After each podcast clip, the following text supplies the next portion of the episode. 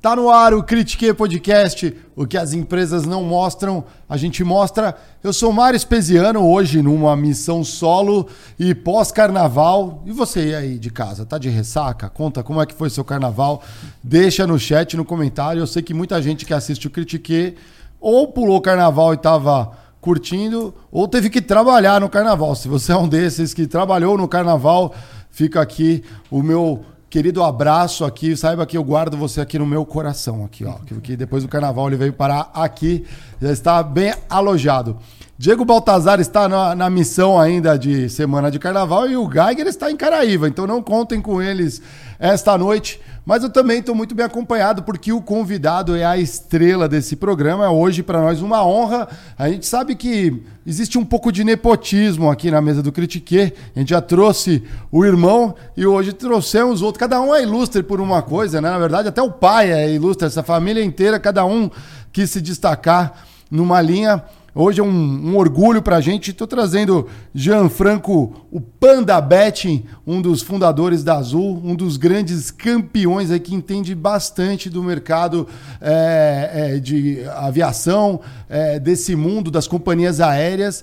É, publicitário, é, trabalhou muito com marketing, tem editoriais é, e muito no marketing de grandes empresas no mundo. Às vezes você viu uma propaganda, às vezes você viu o lançamento de uma empresa nova, dentro e fora do Brasil, nem sabe quem estava por trás. Tem esse homem brilhante na nossa mesa, uma honra para o Critique. Boa noite, Panda. Ô, oh, Mário, obrigado. Tem introdução maravilhosa, assim. Pô, que isso.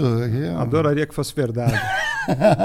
Hoje você ainda trabalha, né? Como, tá como diretor de marketing também ainda de, de companhia aérea, né? De... Não mais como diretor de marketing de companhia aérea, mas eu sou publisher da revista Flap, né? Que eu trouxe aqui a última edição para você. Acabou de sair. Aqui, Pode falando dela aqui, ó. Acabou de sair, 62 anos de tradição. Eu herdei esse negócio faz dois anos. Que legal, que maravilha. E, e é, a aviação é minha paixão, né?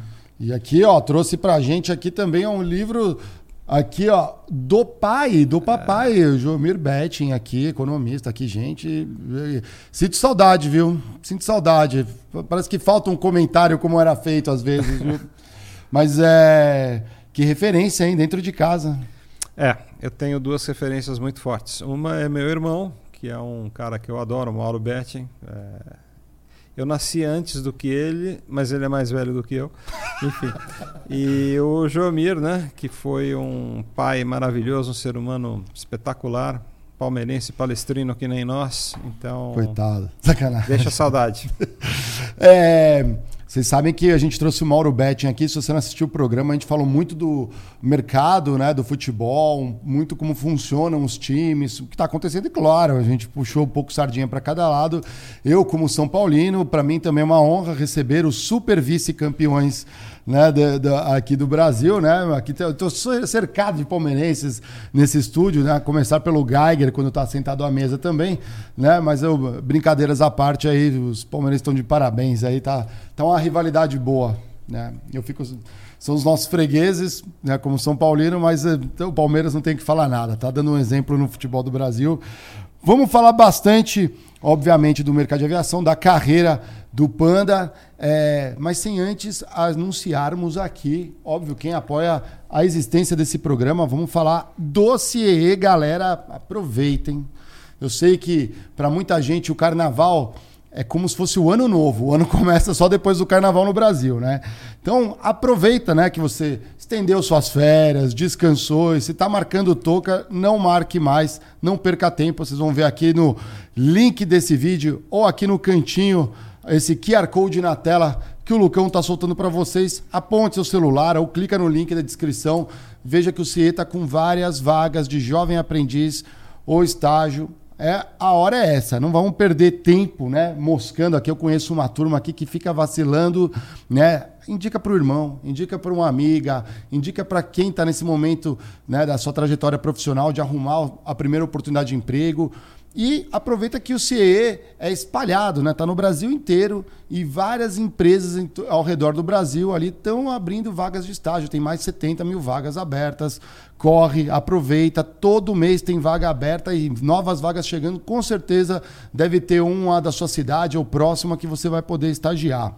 Lembrando que no portal do CIE Tá cheio de curso, treinamento, tudo gratuito que você pode fazer por lá, aprender um pouco, aperfeiçoar o seu currículo. Lá você consegue fazer é, vídeo apresentação, simular entrevista, você tem teste de perfil, né? Qual que é o teu perfil ali, né? Então você consegue fazer tudo isso de graça. É, esses cursos que aproveitam para trabalhar o que a gente fala de soft skills, seriam os conhecimentos técnicos e socioemocionais também estão lá. O o Borga fez esses dias, a gente ficou surpreendido com tanto, tanta coisa que tem. E já vai outra dica também: a galera se inscreve pelo CE, na hora de preencher o perfil, não preenche completamente, esquece ou às vezes coloca até dado errado. Imagina que você vai lá, faz tudo bonitinho e não confere, por exemplo, o seu telefone. Como é que a empresa vai te ligar, vai tentar e não vai conseguir. Então dá uma conferida antes de soltar o currículo, revisa bem. Aliás, tem vídeo explicando isso. E no FloSA, no canal do FloSA, tem ali os vídeos do DIB, dando dicas de empregabilidade e para estágio também. Tem dicas, inclusive, como preencher o perfil corretamente. Corre lá também, aproveita que é o nosso ecossistema aqui do Flow, ajudando você a, na sua primeira oportunidade de trabalho. É isso aí, Borga? É isso aí, me ajuda, se Me ajuda, se Vamos lá. É, pô, que satisfação. Você sabe, eu estava falando, a gente tava falando em câmeras fechadas, né? Eu tenho uma relação com a aviação bem interessante. Não porque eu é, busquei uma profissão na aviação, mas é porque eu cresci a minha juventude aqui em São Paulo, foi bem, bem próximo de Congonhas. Morei num bairro bem do lado e vários amigos meus entraram para aviação. Né? Até um salve ali pro Ferdi, hoje é comandante na Emirates. Uau, é, tem um, um, o Danone, tá na Gol, passou por várias. Aqui é só os apelidos, né? E a Ivana, saudosa Ivana, que eu não vejo há muito tempo aqui. A Ivana, ela tá na Azul, né? Então, é uma comissária internacional da Azul, fica nos voos internacionais, fez carreira na aviação. Então, muito legal. Alguns viraram pilotos, comandante, comissária, e ali foi aprendendo um pouquinho e como engenheiro, né, não tive como não ter contato. Vários amigos, inclusive veteranos de República, foram trabalhar no campo. Alguns estão na Embraer. Que legal. E é, eu aprendo muito com eles, é uma baita escola, né? Tanto para engenharia. Eu acabei virando, eu sou um fake engineer, né? Um engenheiro falso. Fui virar mais é, executivo dentro das empresas. E quando eu converso com eles que ficaram na engenharia, principalmente aeronáutica, cara, é um negócio fantástico, esplêndido me impressiona o quanto evolui, a gente nem percebe às vezes, não é só olhar o avião por fora. Como que veio a tua paixão? Porque eu sei que você tem, a aviação na tua vida começou bem antes até do que propriamente estar de fato atuando, né? Como que veio isso?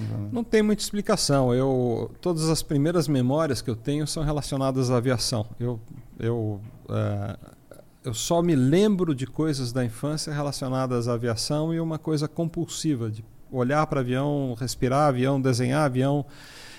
Uh, quando eu fazia aniversário pequenininho, eles me pediam o que eu queria de presente de aniversário. Eu respondia que era ser levado para o aeroporto. Eu ia para Congonhas, né? Porque eu sou natural aqui de São Paulo, lá do bairro do Ipiranga. Então a turma me levava lá nos aniversários para ver o avião subir e descer. E a coisa foi ficando cada vez mais intensa, até que com 9 anos de idade eu conheci o fundador da Transbrasil, o comandante Omar Fontana. Saudosa Transbrasil, pois é. é e aí, é uma boa empresa, né? Excelente.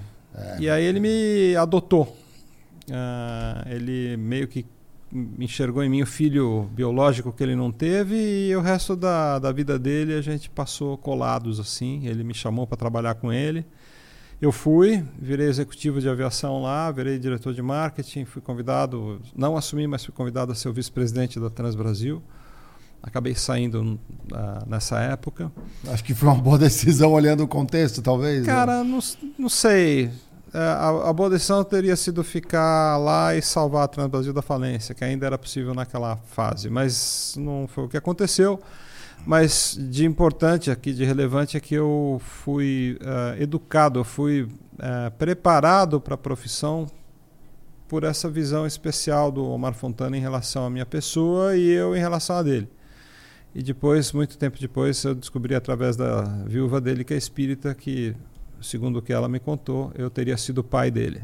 Caramba! E isso, em parte, talvez ajude a explicar essa ligação que a gente teve, que foi uma coisa absolutamente. Foi e é uma ligação ainda muito intensa. Eu penso nele todos os dias, ele faleceu no ano 2000, então faço Caramba. ideia, né? Nossa. É, como uma figura importante na minha vida, né? Ele e meu pai são as duas figuras influentes. Mas é, eu que já era apaixonado por aviação, tive essa infância e adolescência marcada por essa relação próxima com o dono de uma companhia aérea, então ele me levou para as feiras aéreas, para os fabricantes. Uh, eu tive uma adolescência que era assim, ele chegava e falava, você tem prova essa semana? Eu falava, não, não tenho não. Ah, então você vai comigo para Toulouse, porque eu estou vendo um novo Airbus aí que eu quero que você conheça. Vamos para Boeing em Seattle, para McDonnell Douglas em Long Beach e tal. E aí Uh, eu fui fazer faculdade, entrei em arquitetura, é. nada a ver, mas fui trabalhar como publicitário, que também nada a ver com aviação, mas é, logo fui abduzido ou sequestrado por ele, que falou: não, para com esse negócio, vem para cá. E aí, depois de um, de um tempo em agência de propaganda, eu virei executivo lá. Você chegou a fazer alguma especialização, né, se não me engano, de é, é, para marketing de, em companhias aéreas. Eu nem sabia que tinha isso. Eu não sei é, se existe algo assim. É um curso profissionalizante, é um relativamente curto, mas muito intenso da própria IATA, que é a Associação das Companhias Aéreas de Mundiais, né? Foi um curso uhum. em Bangkok, né? Bangkok, e aí o pessoal fala, pô o cara foi o único que foi para Bangkok para trabalhar e não para se divertir, mas é verdade, assim, né? e, e, foi fantástico, assim, foram algumas semanas, mas eu aprendi muito, tinha um, um instrutor, um cara incrível da Northwest Airlines, foi também uma oportunidade de conviver com pessoas brilhantes, sobretudo da Ásia. Eu lembro dos vietnamitas, eles eram muito rápidos assim de raciocínio e e era um negócio é, competitivo. Você tinha um projeto, você tinha que meio que montar uma companhia aérea. É. E era o, o, o, grande projeto era você montar a tua companhia e defender o business case dela. E foi muito bacana, assim, é, o que o, os vietnamitas me falaram. Assim, eles falaram, ainda bem que você está no Brasil e a gente no Vietnã, porque a gente não vai ter que competir. Assim, eu Olha recebi isso como um elogio. Com certeza, com certeza. Mas é um mundo muito interessante justamente por isso, né? Você acaba conhecendo muitas pessoas, culturas, regiões do mundo e eu tenho também paixão compulsiva por viajar. Essa madrugada cheguei do meu país número 118, ah. né, o Suriname, e ah. eu desviei minha, minha viagem para passar e conhecer o Suriname e é, eu vou continuar fazendo isso enquanto der. Quando você acho muito interessante isso, você gosta de conhecer um pouco da cultura, quando deu tempo de conhecer um pouquinho do país. Ah, sim, né? Quer dizer, cultura e sobretudo a culinária, né? Experimentar ah. o, que, o que as pessoas comem, andar pelas ruas, conversar com as pessoas, né? Ah, então ontem, há 24 horas atrás, eu estava no centro de Paramaribo, trocando uma ideia lá com, com um local e perguntando como é que é, e ele me perguntando coisas sobre o Brasil. E o cara que me levou para o aeroporto ontem era um, um, motorista incrível, assim, roqueiro. Ele foi cantando a viagem inteira e eu. Aliás, roqueiro não, ele gosta de soul e eu também gosto de black music, uhum, assim. Que legal. Motown. Exatamente. Bom. A gente foi falando de black music e é uma viagem de uma hora da capital até o aeroporto, então foi, foi muito legal. É, sempre encontra né, uns personagens de, de, de, viagem, né? Isso é muito interessante. Sempre. Né? Às vezes é dentro do avião, né? Você já começa já a viagem. Aconteceu. Já do Já colega de assento, nem sempre, né? É. É. O, o teu grande case foi a Azul até hoje? Você acha que é, foi o grande case? Eu acho que dá para dá dizer que sim, porque a Azul é realmente algo que você pode encapsular. Né? Eu fui o primeiro funcionário da companhia, ela começou na minha casa, operou por dois meses na minha casa, então eu estou lá antes da empresa ser uma empresa. Né? E eu criei o nome, a marca, o padrão de serviços, uniformes, uh, influenciei com grande paixão na cultura da companhia. Ela nasceu linda. Eu sempre falo, eu dou esse exemplo, né? Olha a Azul, ela nasceu linda. Ela foi desenhada para ser linda. É. Né? E ela foi desenhada para ser uma empresa que valoriza a interação humana, seja entre funcionários, que a gente chama lá, que a Azul chama lá de tripulantes, uhum. e, sobretudo, a interação do tripulante com o cliente. Né? Ou seja, ela foi eleita a melhor companhia aérea do mundo porque ela é uma companhia que tem uma cultura de prestação de serviço muito superior à média de companhias aéreas. E eu já vou em mais de 220 companhias aéreas, eu sei o que eu estou falando. Né? Você fala assim, ah, como que ela pode ter sido a melhor companhia, eleita a melhor companhia aérea do mundo se ela não tem champanhe e caviar? Champanhe ela até tem. É. Mas caviar não. Não tem os aviões mais modernos do mundo, não tem algumas coisas que as grandes companhias aéreas do mundo. É o conceito de baixo tem. custo, mas. Mas ela tem uma coisa incrível. É. Se você pegar um avião de madrugada e for de Belo Horizonte para Maringá, você vai ser muito bem tratado. É. É, então, assim, e isso, essa consistência de um tratamento realmente humano, uh, um tratamento que leva em consideração a preocupação, as necessidades dos viajantes, faz com que quase toda a experiência na Azul seja de fato é, muito, muito especial. Eu voei hoje cedo, né? Eu saí de Belém às 8 horas da manhã é. e foi muito interessante. O rapaz que trabalhava na pista, Belém, sempre quente, úmido, é. ele chegou na porta do avião e falou: Oi, moça, para a comissária, né? Que a gente chama lá na Azul de Blue Angel, né? Chegou para Blue Angel e falou: Oi, você, por favor, teria um copinho d'água? E ela foi a mais querida, assim, abriu lá o, a gavetinha na gala, pegou quatro copos e falou: Tó, isso aqui para você e para mais algum colega que esteja com sede. Estava sentado na primeira fileira, olhei para isso e falei: Tá vendo?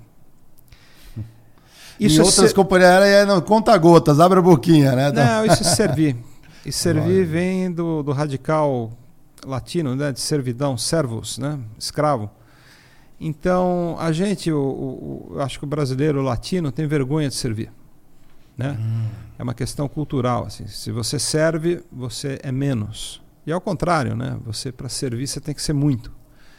E a gente tentou instilar essa cultura lá e falar: olha, a indústria de serviço ela é nobilíssima, ela é uma coisa espetacular assim, agradeça o fato de que você pode servir alguém, porque servir alguém é uma maneira de amar, é uma doação, é uma, é uma epifania, uma coisa que abre, ilumina e, e, e faz com que você realmente dê aquilo que você tem de melhor para dar. Sabe que é bem, bem interessante falando disso. Eu nunca pensei na, em servir pela semântica da, da palavra, né? Bem, bem legal. Eu sempre penso mais em atender né? Até attendant, né? O inglês, às vezes tem umas coisas, mas.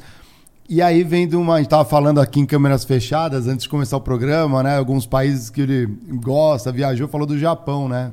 E eu aprendi com os japoneses um conceito muito interessante, que é que tem a ver com atender tem a ver com atenção, né? Você dar atenção. No Japão eles têm, eles falam kikubari, é, não, kokoro kubari, kikubari. Kokoro é o coração, kubari dividir e que energia, atenção, dividir. Então, a cultura japonesa tem um pouco disso, né? Você vê, sei lá, um cara carregando caixas assim, tem que passar por uma porta, ela tá fechada, ele, não, ele vai ter que parar, soltar. O japonês tem uma atenção ao, ao, a todos os detalhes ao tempo todo, parece. É uma cultura muito desta atenção, de abrir, ele vai lá, corre, abre a porta antes para você passar. Isso tem a ver, talvez, com a cultura da empresa, de estar tá sempre atento né, de pensar. Eu não, quantas vezes a gente não vai num restaurante e, ok, às vezes o garçom tá meio moscando, olhando para um canto, né? Quando você vai num lugar que tem um bom atendimento, ele tá vívido, ele tá presta atenção, se todo mundo já fez o pedido, se tá olhando, isso serve para qualquer serviço. A excelência em serviço tem a ver com atenção, né, com o cliente. Na verdade, né? a vida tem a ver com atenção. É? Né? É, é, é, o quanto de energia e, e, foco você coloca nas coisas. Né? Uma relação afetiva precisa dessa mesma, desse mesmo cuidado. Né?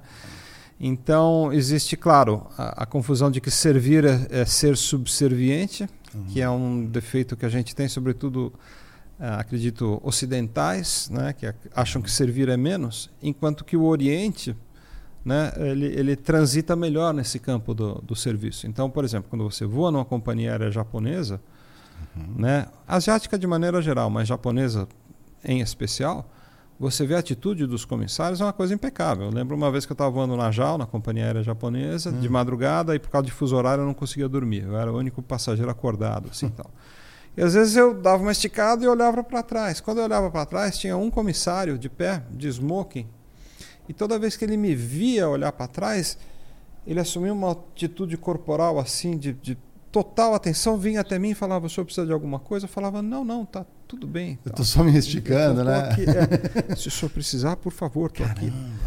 E assim, então é meu país preferido também por causa disso, assim, né? Eu, eu adoro a cultura japonesa e, e, eu amo o Japão profundamente, assim. É, eu tento viajar para lá com frequência porque não tem uma única vez que eu não volto uh, do Japão com mais ferramentas, mais instrumentos para ser uma pessoa e um profissional melhor porque é muito aprendizado em absolutamente tudo.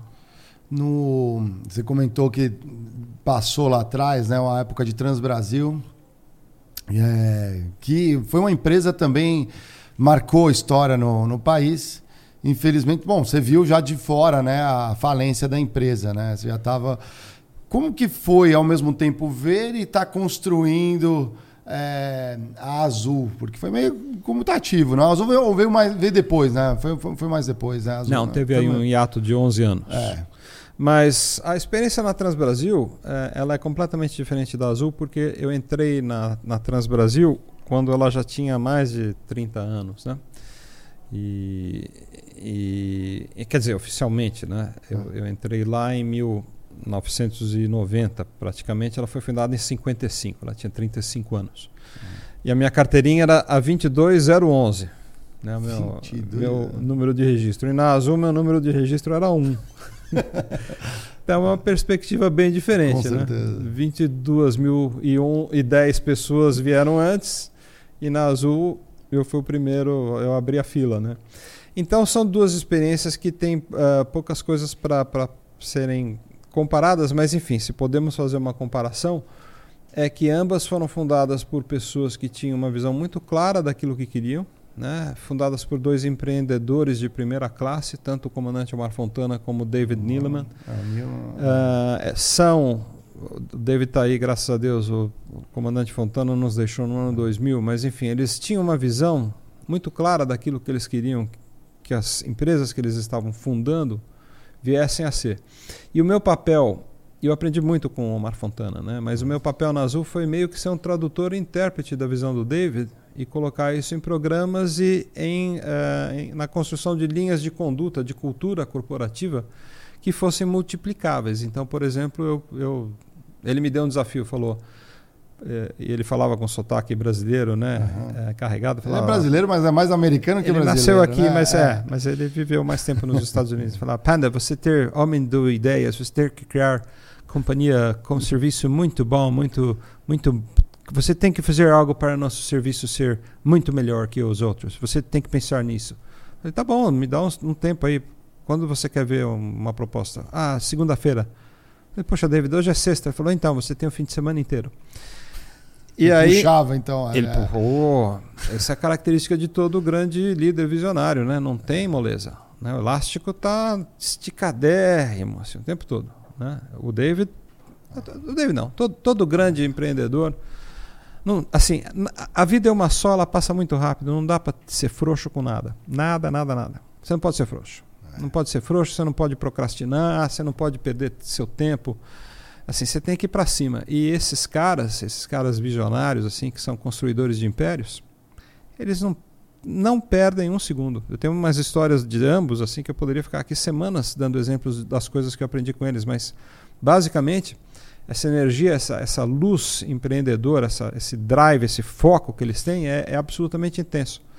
Então, oh, 48 horas está mais do que bom para você vir com uma ideia aqui. E de fato, na segunda-feira eu levei uma ideia que era um padrão de atendimento que a Azul utiliza até hoje, que é um, uma formulinha hoje nada secreta, mas que na época era um, uma alternativa, uma proposta bacana, uma proposta, proposta de serviço reativo. Que as companhias aéreas do mundo te ensinam a ter um padrão. Olha, coloca a mãozinha assim, serve assado, você recebe assim, cumprimenta, É, trata verdade, todo mundo é. de senhor e senhora. Falei, gente, nós estamos no Brasil, cara. A gente é informal, a gente é mais humano, é mais caloroso. Vamos fazer um serviço caloroso, humano, que vem do coração? Então, olha, observe quem é o passageiro que está chegando, cliente. Perceba o que ele, qual que é o astral dele, mude a pegada dele e atenda de maneira a encantá-lo. Tá bom? Tá contigo aí que está na linha de frente. Você aí no aeroporto, você no call center, você comissária, você piloto. Observa quem é, percebe o que ele precisa e atenda para encantar, para seduzir, para tornar a experiência, o dia dele maravilhoso. Beleza? Tá com você. Tá com você que está na linha de frente. Ficou todo mundo me olhando e falou, porra, mas. Então não, não tem regra? Falou, não, a regra é tratar bem. A regra é escutar, é entender o que a pessoa precisa e fazer um serviço reativo. Um serviço criativo no sentido de que você não tem que ficar com aquela posturinha de relógio cuco fazendo assim na entrada do. Exatamente. É, Né? é, é. Se é um senhor de idade, assim, você pode ser um pouquinho mais formal. Aham. Mas se é um surfista de camisa florida, um cara entrando no avião para ir para Floripa, É. também não precisa falar, alô, bro. É, né? Mas, é? ela, tudo bom? Quer uma ajuda aí? Não, beleza. Não precisa ficar aquela cara de Sim, como múmia se fosse um plastificada. negócio, Né? Interage. E assim, as pessoas da linha de frente acharam isso lindo. E deu super certo, né? Porque nós somos assim, né? O Brasil é assim, né? Nós somos informais. E aí isso virou uma sigla, né? O. Observe quem está entrando.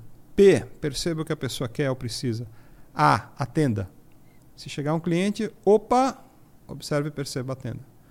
Então, se for hoje na Universidade Azul e entrar hoje lá para ser comissário ou trabalhar na companhia, você vai É o aprender opa. o opa. Faz o opa. Que legal. Que é muito legal. E foi inspirado um pouco na JetBlue também, né? Ou não? Não? Isso não. A, a Azul teve vários conceitos que foram inspirados na JetBlue. Por exemplo, snacks à vontade, TV a bordo, ah, o tipo de avião que era o mesmo que a JetBlue usava, o Embraer, a família de jatos Embraer. Aham. Mas essa coisa do OPA não tem inspiração em lugar Ah, não, nenhum. isso aí é- Isso foi criação brasileira mesmo. Os próprios uniformes já eram, quando surgiram, eu já falava assim, gente, parece que. Essa é uma história muito Mudou de- engraçada. Ah. O David ele é super econômico. Ah, E ele chegou para mim e falou: Panda, vamos fazer uniforme muito barato. Vamos fazer calça jeans, cada um vem com o seu. Nós vamos dar uma camisa polo para funcionário. Falei, David, é um contrassenso. Você falou que a coisa mais importante é que os funcionários se sintam bem, que eles sejam bem tratados por nós da alta administração, certo? Sim. Acho que eles vão se sentir bem vindo de jeans e camiseta polo? Ah, mas é, é, vai fazer grande economia da companhia não comprar uniforme. Eu falei, não, não, não, não. Esses uniformes têm que ser os mais bacanas do mercado. Eles têm que imaginar que eles saem do avião e vão fazer uma reunião na Avenida Faria Lima com esse uniforme e vão estar bonitos. Cabelo impecável, maquiagem impecável, assim, eles têm que parecer modelos e manequins. E aí eu ajudei no desenho do uniforme e eu coloquei uma casquetinha, assim, um, um, Aham. a casquete que as comissárias usam, né? Ele olhou tal quando os desenhos ficaram prontos, né? Foi feito por uma estilista. Ele falou: "Ah, ótimo, mas vamos tirar a casquete que é só custo esse porcaria. Falei: não, não, não, não, não, não, não, vai ter que passar em cima do meu cadáver. O casquete é o símbolo de uma era romântica da aviação. sim, é verdade. É, Casquete era coisa que as comissárias da Pan American usavam nos anos 50 e 60. é mesmo. Ó, Panda, você ser muito chato, cara. Você ser muito difícil de convencer, pior que minha mulher. Falei, David, tem coisas que a gente tem que. Até hoje é muito charmoso aquilo. Então, assim, hoje ninguém mexe no casquete, mas foi uma briga pessoal. E ele Ah, queria calça jeans e camisa polo. Falei, não, não, não, não. As Eu pessoas não sei dizer tá- quais empresas, mas assim, né, são muitas usam casquete ainda, mas assim, muitas já aboliram, né? no. Não, a maioria. A maioria não, não É. usa mais chapéu. Eu não sei na Ásia, né? nos Estados Não, Unidos, mas é né? uma coisa que deixa a figura Sim, assim, uma- garbosa, né? É, ah, eu já vi quantas vezes eu não estava em aeroporto internacional, quando, andando junto com a tripulação da Azul. As pessoas. Sabe aquela cena do Prenda-me se for capaz? Sim, Ah, da, Pana, da, da, da, Pané, Panam, né? assim, que todo mundo no Panam. aeroporto para e faz uau. Eu vi esse uau umas 50 vezes, assim, porque a tripulação da Azul uniformizada, Fica ela, mesmo. é. ela é chama muito atenção. Né? E esse fator de chamar muito atenção, por incrível que pareça, é um fator de segurança. Numa emergência, numa excursão de pista, o avião sai da pista e tem que, você tem que ficar na frente dos passageiros, dos clientes e comandar uma ordem. Você vai ser mais respeitado estando de terno, gravata, azul marinho, impecável e falando saiam e façam isso e sigam e deixem suas coisas? Ou você acha que você vai ser mais respeitado numa camiseta polo e calça jeans? Não adianta, é é de fundo psicológico. A polícia tem que usar uniforme. O médico tem que estar de branco. Você quer ser operado? Vai fazer Sim, uma de jeans e Ah, jeans e polo. camiseta florida? Você quer fazer uma, uma cirurgia Fala num assim, cara que está de camiseta regata? Falando, não, aqui eu, eu trabalho, eu me sinto mais confortável operando de camiseta regata. Fala, não, o senhor tem que estar de jaleco. Né? O policial vai te dar a voz de prisão de, de- de- com a camisa do Flamengo? É. Desculpa. Capaz de levar ele junto. Ah, É, bom, é, não vou, não vou, sacanagem não vou, não, flamenguista. não vou, Ah. não vou entrar nesse assunto agora. Enfim. É, não, é verdade. Você sabe que você. Puxa, você trouxe uma coisa muito legal, né? Que é a economia do mais. Na, na minha carreira, eu, eu era o cara, eu sempre fui um cara de procurement, de compras. Então eu. Exatamente, todo mundo te, fala assim, ó, tem que cortar custo e tudo mais e a gente achar projetos. Mas eu sempre apoiei muito os projetos que não são é, é a economia burra. Esse é um clássico exemplo, porque não é só sobre segurança ou ter autoridade, mas encantar o cliente. Claro. Você não pode cortar uma coisa que vai encantar o cliente, que vai fidelizar, que a experiência vai ser legal. A gente acha outras coisas para cortar custo, que não são Exatamente. menos relevantes. Né? A gente dá um jeito de achar alguma coisa que vai contribuir, mas tem que apoiar onde conecta com a essência da empresa. Faz total sentido. Mas isso é uma empresa de excelência. Ela sabe fazer as escolhas onde ela tem que ah, irrigar, e onde ela tem que desidratar. É, você precisa entender que você tem que ter uma visão conservadora em relação ao capital da companhia, ele tem que ser é, preservado, né? e custo é que nem grama, não para de crescer. Então você tem que estar tá passando o facão o tempo todo. Mas, assim, né, é, é, é sempre possível fazer uma pizza mais barata. Até é. o momento que as pessoas não vão mais, não vão mais querer comer essa pizza. Ou corta na mussarela, para que esse tomate, na azeitona de jeito nenhum. Tal. chega uma hora que você fala, bom, é a pizza mais barata, só que ela perdeu o apetite, o sabor, a atratividade. Então, quando você constrói uma empresa que é prestadora de serviços, você tem que ter uma noção muito clara das áreas em que você tem que buscar economia de forma uh, absoluta e aquelas áreas em que você tem que irrigar um pouquinho também, em que você tem que criar os diferenciais competitivos. E a Azul só sobreviveu e prosperou porque ela soube criar uh, diferenciais competitivos desde o primeiro voo. Diferenciais que ela sustenta até hoje e que explicam por que, nesse verdadeiro cemitério que é o cenário da aviação comercial no Brasil e no mundo, uhum. ela surgiu num momento em que a aviação brasileira estava extremamente concentrada. 92% da oferta, quando a Azul começou a voar, estava na mão de duas companhias aéreas. É e hoje ela divide a aviação no Brasil em três fatias e ela é dona de uma fatia com viés de crescimento. É mesmo. É verdade. Com viés de fidelidade, sendo mais valorizada na, na Bolsa premiada. por ação, premiada no mundo inteiro. Então, é. assim, você desenha uma empresa para ser matadora. Isso não acontece. Você desenha um clube para ser campeão. Você desenha um, uma, uma esquadra para vencer uma batalha. Você assim tem que tomar as decisões estruturantes que vão fazer com que o teu projeto seja um sucesso. Nunca é só o acaso. Tudo bem, uma parte é sorte, outra parte é realmente você, às vezes, ter as asas da sorte flutuando sobre a tua alma, sobre o teu empreendimento, mas na maior parte das vezes o desenho, o sucesso é um desenho. Assim, é, o sucesso tem planta, tem DNA, tem uma lista de coisas que estão imbuídas, né, é, é, é, embutidas no projeto e que depois, anos depois, você pode estudar e falar, não, veja, deu certo por causa disso, disso, disso, disso. Nasceu disso. assim, né? Nasceu para ser um sucesso. Claro. Né? Você acha que é, isso tem a ver com a visão da empresa, de negócio? Ela se ajustou pouco, você imagina, nesse sentido, né? Não teve. Muito, muito... pouco, porque, por exemplo, a, a, a visão da companhia era queremos ser a melhor companhia aérea do mundo.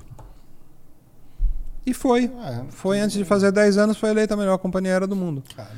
Se ela não tivesse falado isso, Sim. ela provavelmente não seria. Queremos ser a segunda. Ninguém fala assim, quero ser a segunda. queremos ser a melhor companhia aérea da América do Sul. É. Sim. Não, do mundo, cara. Por quê? Se tivesse a, a, o quesito galáxia, talvez a gente colocasse também. Por quê? Porque assim, quando você coloca a barra em cima, Pode ser até que você não chegue, pode ser até que você não consiga vencer esse sarrafo que você colocou lá em cima. Mas você também não vai rastejar. Né? Você também não vai se conformar. Porque você vai estar sempre eh, e de maneira compulsiva e passando essa imagem para todos os colaboradores e para os agentes, né, que de, de certa maneira influenciam o teu negócio, de que o teu foco é excelência. Então, eu sou cofundador de uma companhia aérea que o David montou nos Estados Unidos, né, a Breeze. E a gente estava lá trabalhando e desenhando os, os, os, itens culturais, missão, visão, valores tal. E eu estava lá participando desse projeto. E quando, assim, foi muito legal. Foi um dia lá em Salt Lake City, todo mundo, todo mundo, tinha umas 20 pessoas, mas todo mundo colaborou com uma lista de quais deveriam ser os valores. E aí todo mundo leu as suas listas, colocamos um quadro, foram alguns, claro, batiam, né? Segurança, é, sei lá, tinha lá umas 20, 25 né? valores chaves, né? Uhum. Uh, uh, humildade e tal. Assim, e aí quando estava a lista lá, o pessoal já estava voltando e já tinha os cinco ou seis mais votados. Eu olhei para a lista, olhei para os 20 e falei, cara, tá faltando uma coisa que é tão óbvia. Não tinha excelência. Fazer as coisas com o máximo de qualidade possível. Levantei a mão e falei, pessoal, posso não sei porquê, mas não está na lista de ninguém, mas a gente nunca deve esquecer. A gente tem que ser uma companhia que vai fazer aquilo que for necessário para entregar um produto, um serviço com excelência. Todo mundo me olhou e falou: Nossa, verdade, como é que ninguém. Ok, coloca aí. Tem que ser dito, né? E é um dos valores da companhia até hoje, assim, né? Trabalhar com excelência. E excelência se aplica em absolutamente tudo. Vai fritar um ovo? Frite o ovo com excelência. Informe-se. Uhum. A manteiga você joga por cima? É, é com manteiga, com óleo? Uhum. Quanto de sal? Qual a temperatura? Esquenta a primeira frigideira e muda completamente o resultado do frito. Completamente. E assim, eu sou um cara obcecado por absolutamente tudo que eu faço. Assim, eu presto muita atenção nas coisas que eu estou fazendo. Quando a gente fala de, de mercado, é, toda a aviação, o pessoal às vezes olha muito a aviação como de transporte de passageiros. Tem transporte de carga. Antigamente tinha aqueles aviões correio né, que pousavam, ainda tinha que ter navio, né, em, em, eh, aeródromo, né, se não me engano, né, navio aeródromo para poder fazer escalinha, né, o pessoal não está ligado, muito antigamente ainda fazia, né, não cruzava, né, os oceanos, você tinha que ter esses aviões no meio do mar para você poder pousar, reabastecer e o avião entregar, sei lá, a carta, a correspondência. É. A gente tem de tudo na aviação. É, quando você falou de redução de custo, putz, não teve como não vir na minha cabeça a Ryanair, né? Aquele negócio de o pessoal viaja um pouco mais em pé, viagens curtinhas, já vi passagem de, sei lá, 15, 20 euros. Já viajou nela também? Já.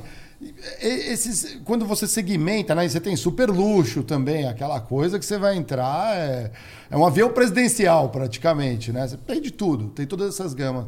Entrar e iniciar uma empresa é, uma, uma, uma companhia aérea direcionando já é, seria um primeiro passo ou é o contrário? Você olha como que está o mercado tudo e fala assim, aqui tem oportunidade, dá para entrar. Como que foi meio que esse estudo. No caso do Brasil, imagino que tinha um, um pouco aí do fracasso de outras empresas, falência de outras empresas. Foi a, podia abrir, tinha a opção de abrir mercado ali e morder uma fatia do, da participação, né, do share, como você bem comentou. Mas quando a gente olha um mundo e tantas possibilidades, avião de carga, é, é, é, famoso baixo custo, mas baixo custo mesmo, né?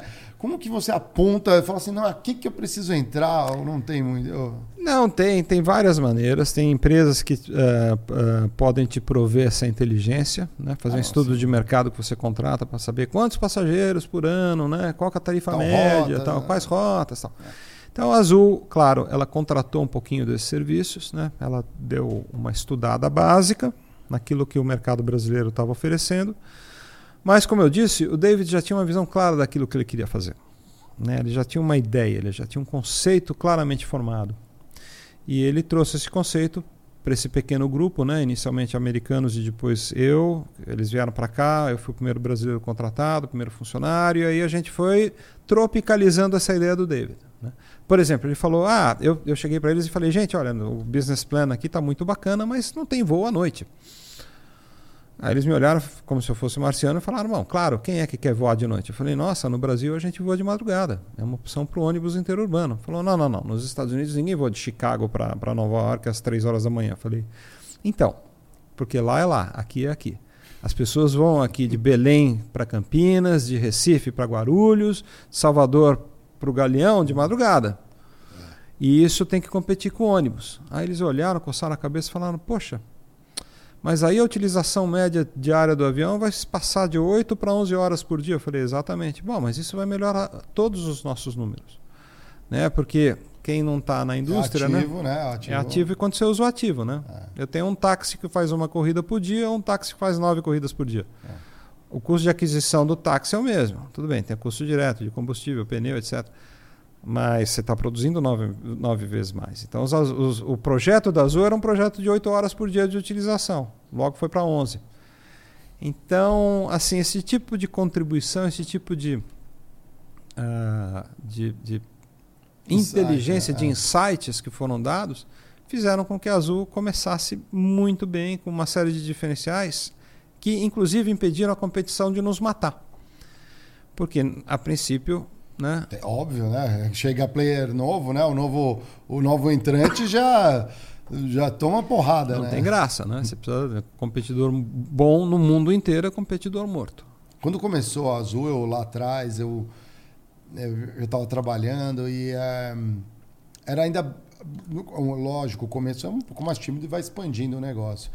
E já virou uma referência ali Viracopos, né? O, o aeroporto. É. Ali foi meio que a primeira, uma saída ou já foi parte da estratégia inicial ali para entrar? Não, essa é uma história curiosa até. A nossa primeira ideia era uh, colocar nossa base de operações em Santos Dumont, no Rio de Janeiro.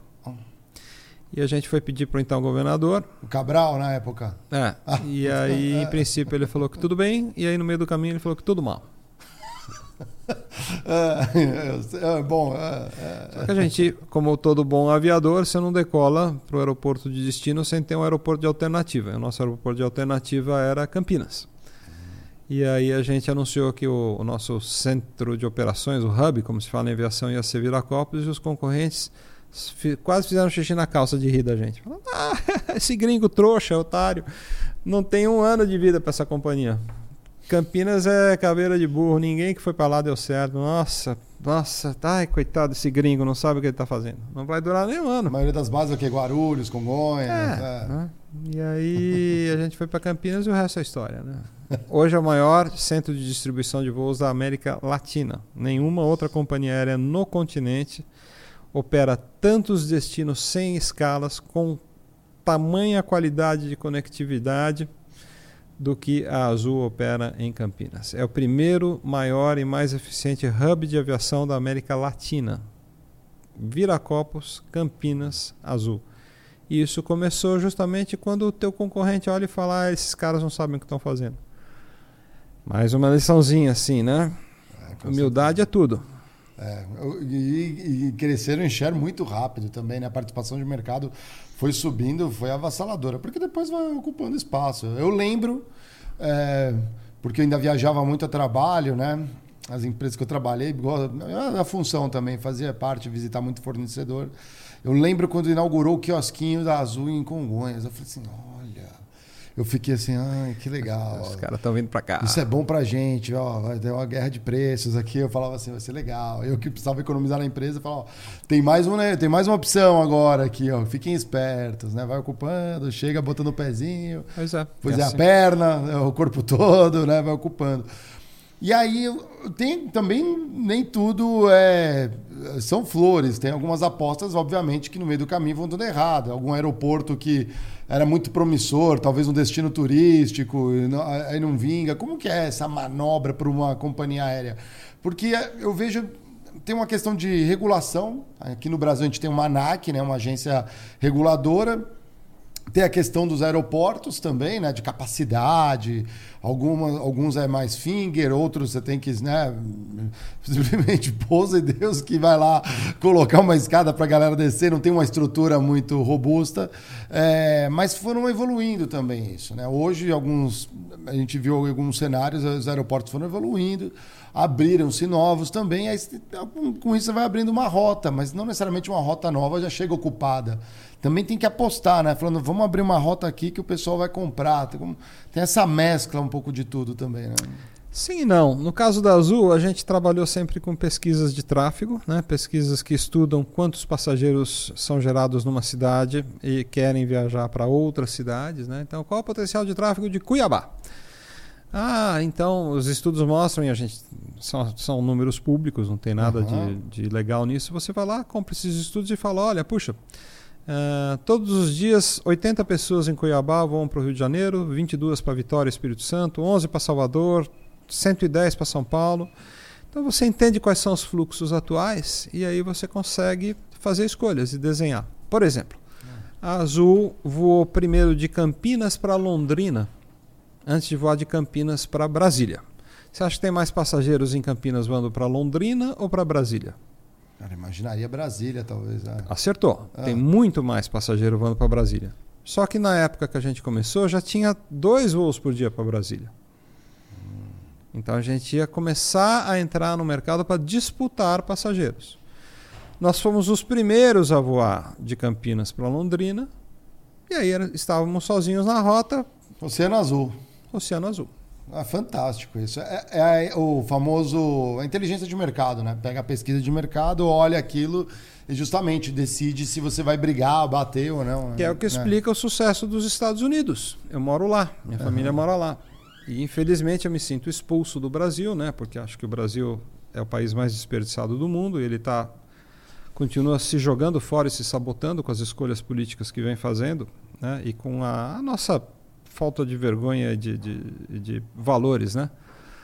Uh, a gente usa energia nos, lo nos locais e nas horas erradas. Né? Você vê o poder realizador do brasileiro capaz de fazer uma festa magnífica como o carnaval, mas não consegue se mobilizar para derrubar ou para se opor ao que está acontecendo politicamente com o Brasil.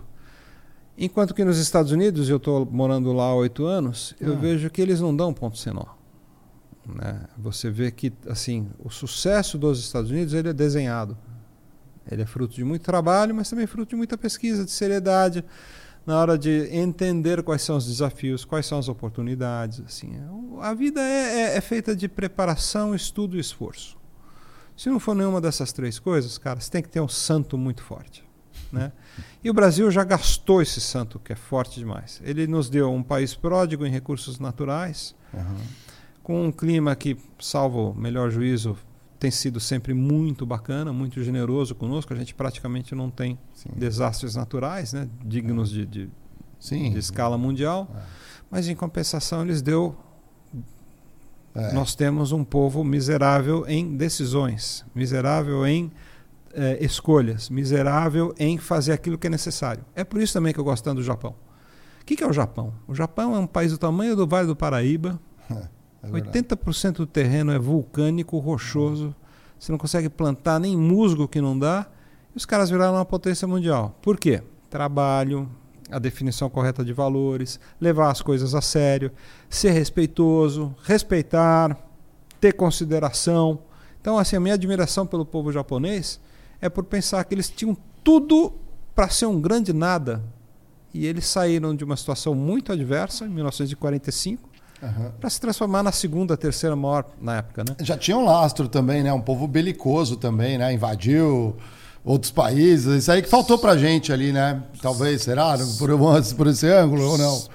É. Acho que não. Acho que o caminho belicista nunca é a, a melhor opção, né? Mas, enfim. É. Mas você vê que a energia realizadora, né? Ela pode ser canalizada de uma forma pacífica.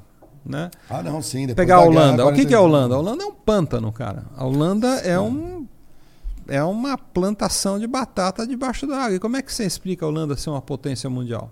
É. É Cuca, visão, trabalho duro, valores. O holandês é um dos povos mais laboriosos do mundo. O que é a Holanda? A Holanda é um pântano até hoje. É. Tem um ditado na Holanda que fala assim: Deus fez o mundo e os holandeses fizeram a Holanda. Os caras, um quarto do país são os dicas. Os caras vão lá, jogam um saco de areia e vão secando o mar e avançando. É igual aqui o balneário, o Camboriú, vai avançando, né? Não, é cara, e o que, que é o Brasil? O Brasil é um país que tem três culturas por ano, dá três, três.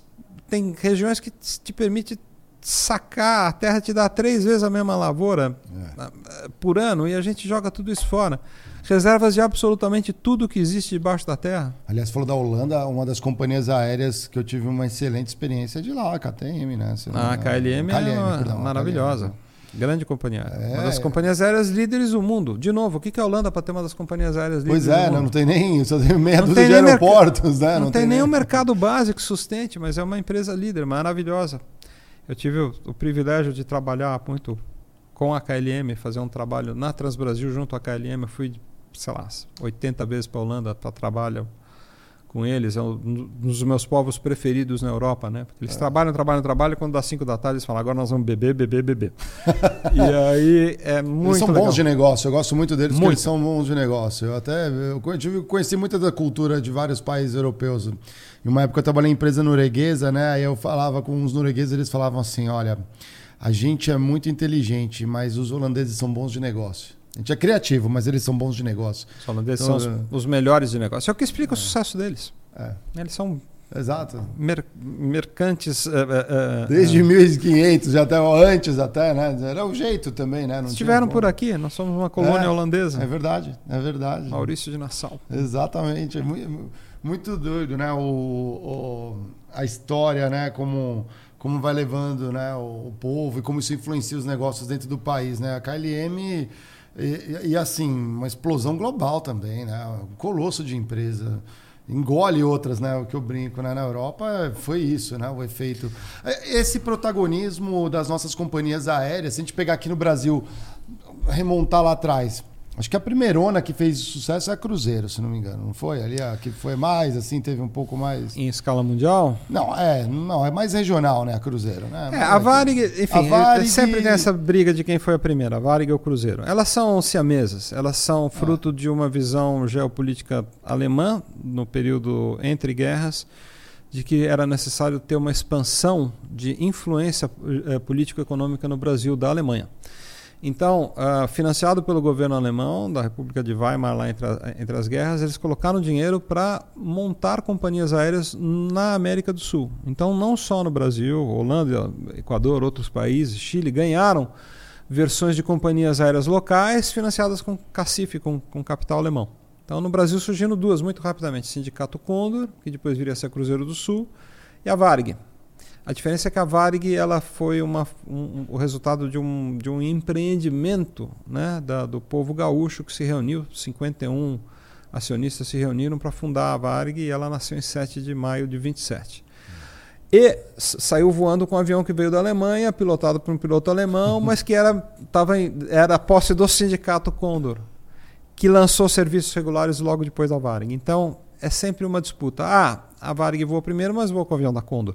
é né? Então, de novo, né, tem muita gente que considera a Condor a pioneira do Brasil, mas a Varig ela foi uma empresa uh, regional até 1951. Em 51 ela faz uma aquisição, começa a voar para o norte do Brasil e aí, sob a direção do Rubem Berta, que é um gênio, uhum.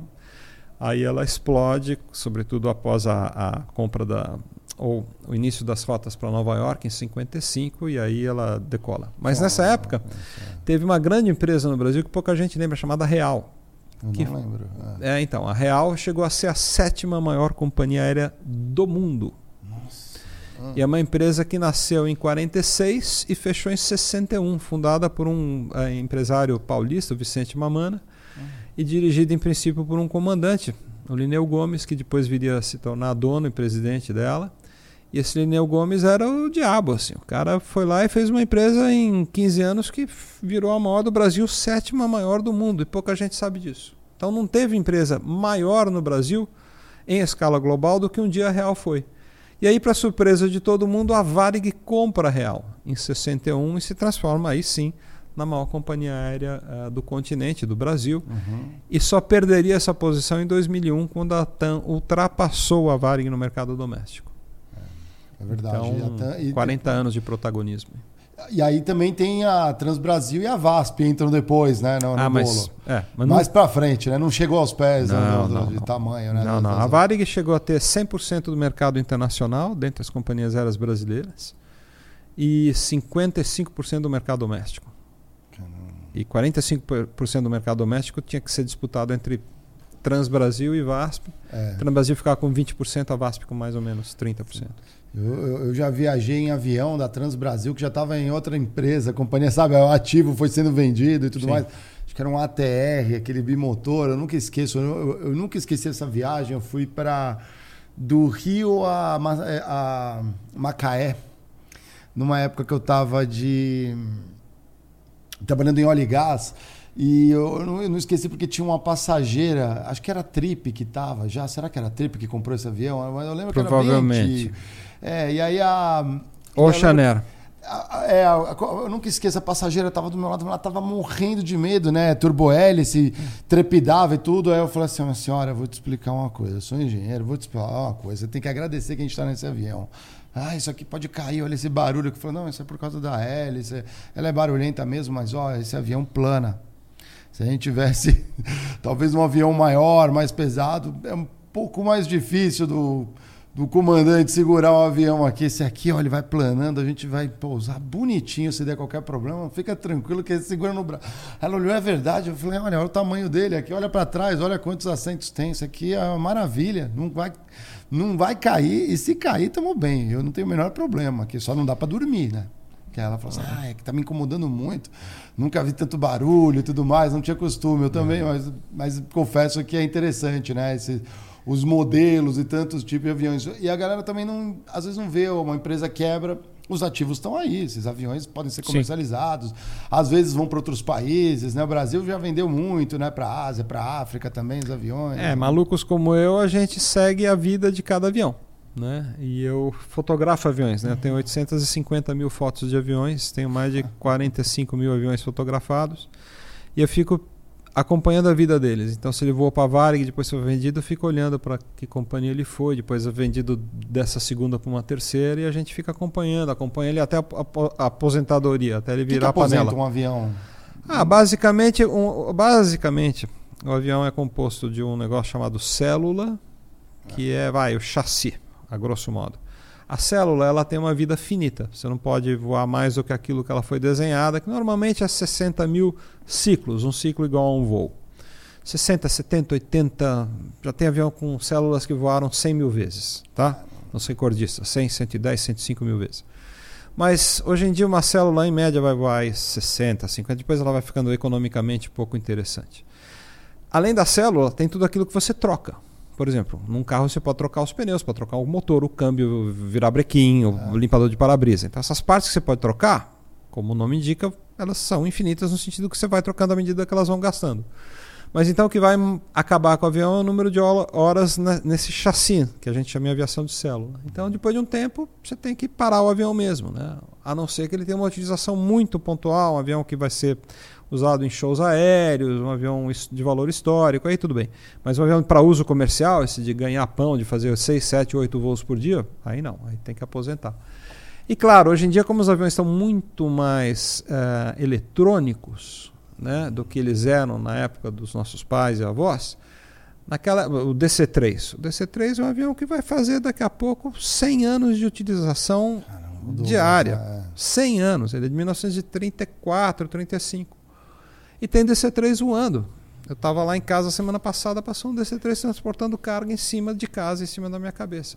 Um avião que foi construído nos anos 40 e está trabalhando até hoje. Você conhece algum carro, alguma outra máquina, uma lavadora de prato que tem não. 80 anos? Um dia eu vi um Lada aqui na rua, eu fiquei assim, nossa, ainda está... Então, assim, esse é o maior testamento da excelência da indústria aeronáutica. É. Você fez uma máquina que 80 anos depois continua justificando a existência economicamente ativa dela. Cessna também tem alguns também assim, né, mais antigos. É, é outro um tipo menos, de aviação. É tipo, é. Mas, mas assim, nessa aviação comercial, o B-52, aquele bombardeiro, ele pode vir a completar 100 anos de utiliza utilização. Está sendo reformado, retrabalhado para continuar voando. É, vão alterando o projeto, né? Melhorando, a parte eletrônica principalmente, né? Mas também tem uma obsolescência de tecnologias, né? Mas aí você troca o módulo, né? troca a cabine e continua usando ali a célula, como bem dito. É. Que legal, interessante. Então é uma indústria né? muito mágica, uma indústria assim. Te dar um exemplo. É, a gente tem aí 100 mil voos por dia. Uhum. Se você cortar 100 mil batatas num dia, você não vai cortar seu próprio dedo? Bem antes disso, né? Se nascerem 100 mil crianças, você acha que essas 100 mil crianças não vai ter um número de crianças que vão ter algum tipo de deficiência, algum tipo de, de condição? É. E o que, que, você acha quando eu te falo que 100 mil aviões vão decolar hoje que não vai acontecer absolutamente nada com eles? É, você que é um engenheiro, um homem que é. trabalha com números, opa, com estatísticas? Ah, é o Abel Ferreira, hein? Ó, já tá não, Abel agora não, desculpa. Ah, já, quer, já quer saber o conselho da. É, tá te ligando no intervalo. Então, assim, que outra indústria né, repete uma atividade 100 mil vezes por dia e, na maior parte das vezes, sem sofrer absolutamente nada que, que coloque em risco a, a integridade dos, dos ocupantes? Estava vendo que tem mais acidentes proporcionalmente em elevadores. Sim, morre mais gente morre mais gente por ano em acidente com elevador. Nos Estados Unidos morre mais gente picada por abelha por ano do que em acidente aéreo. Então você fala, você tem que ter medo de avião ou de abelha? Exato. Né? Então, assim. Para muita gente tem o trauma, não sei se é porque está dentro do equipamento, eu não é, sei. Que é bem... midiático, né? Se cair um teco-teco lá nos cafundós, o mundo inteiro está falando.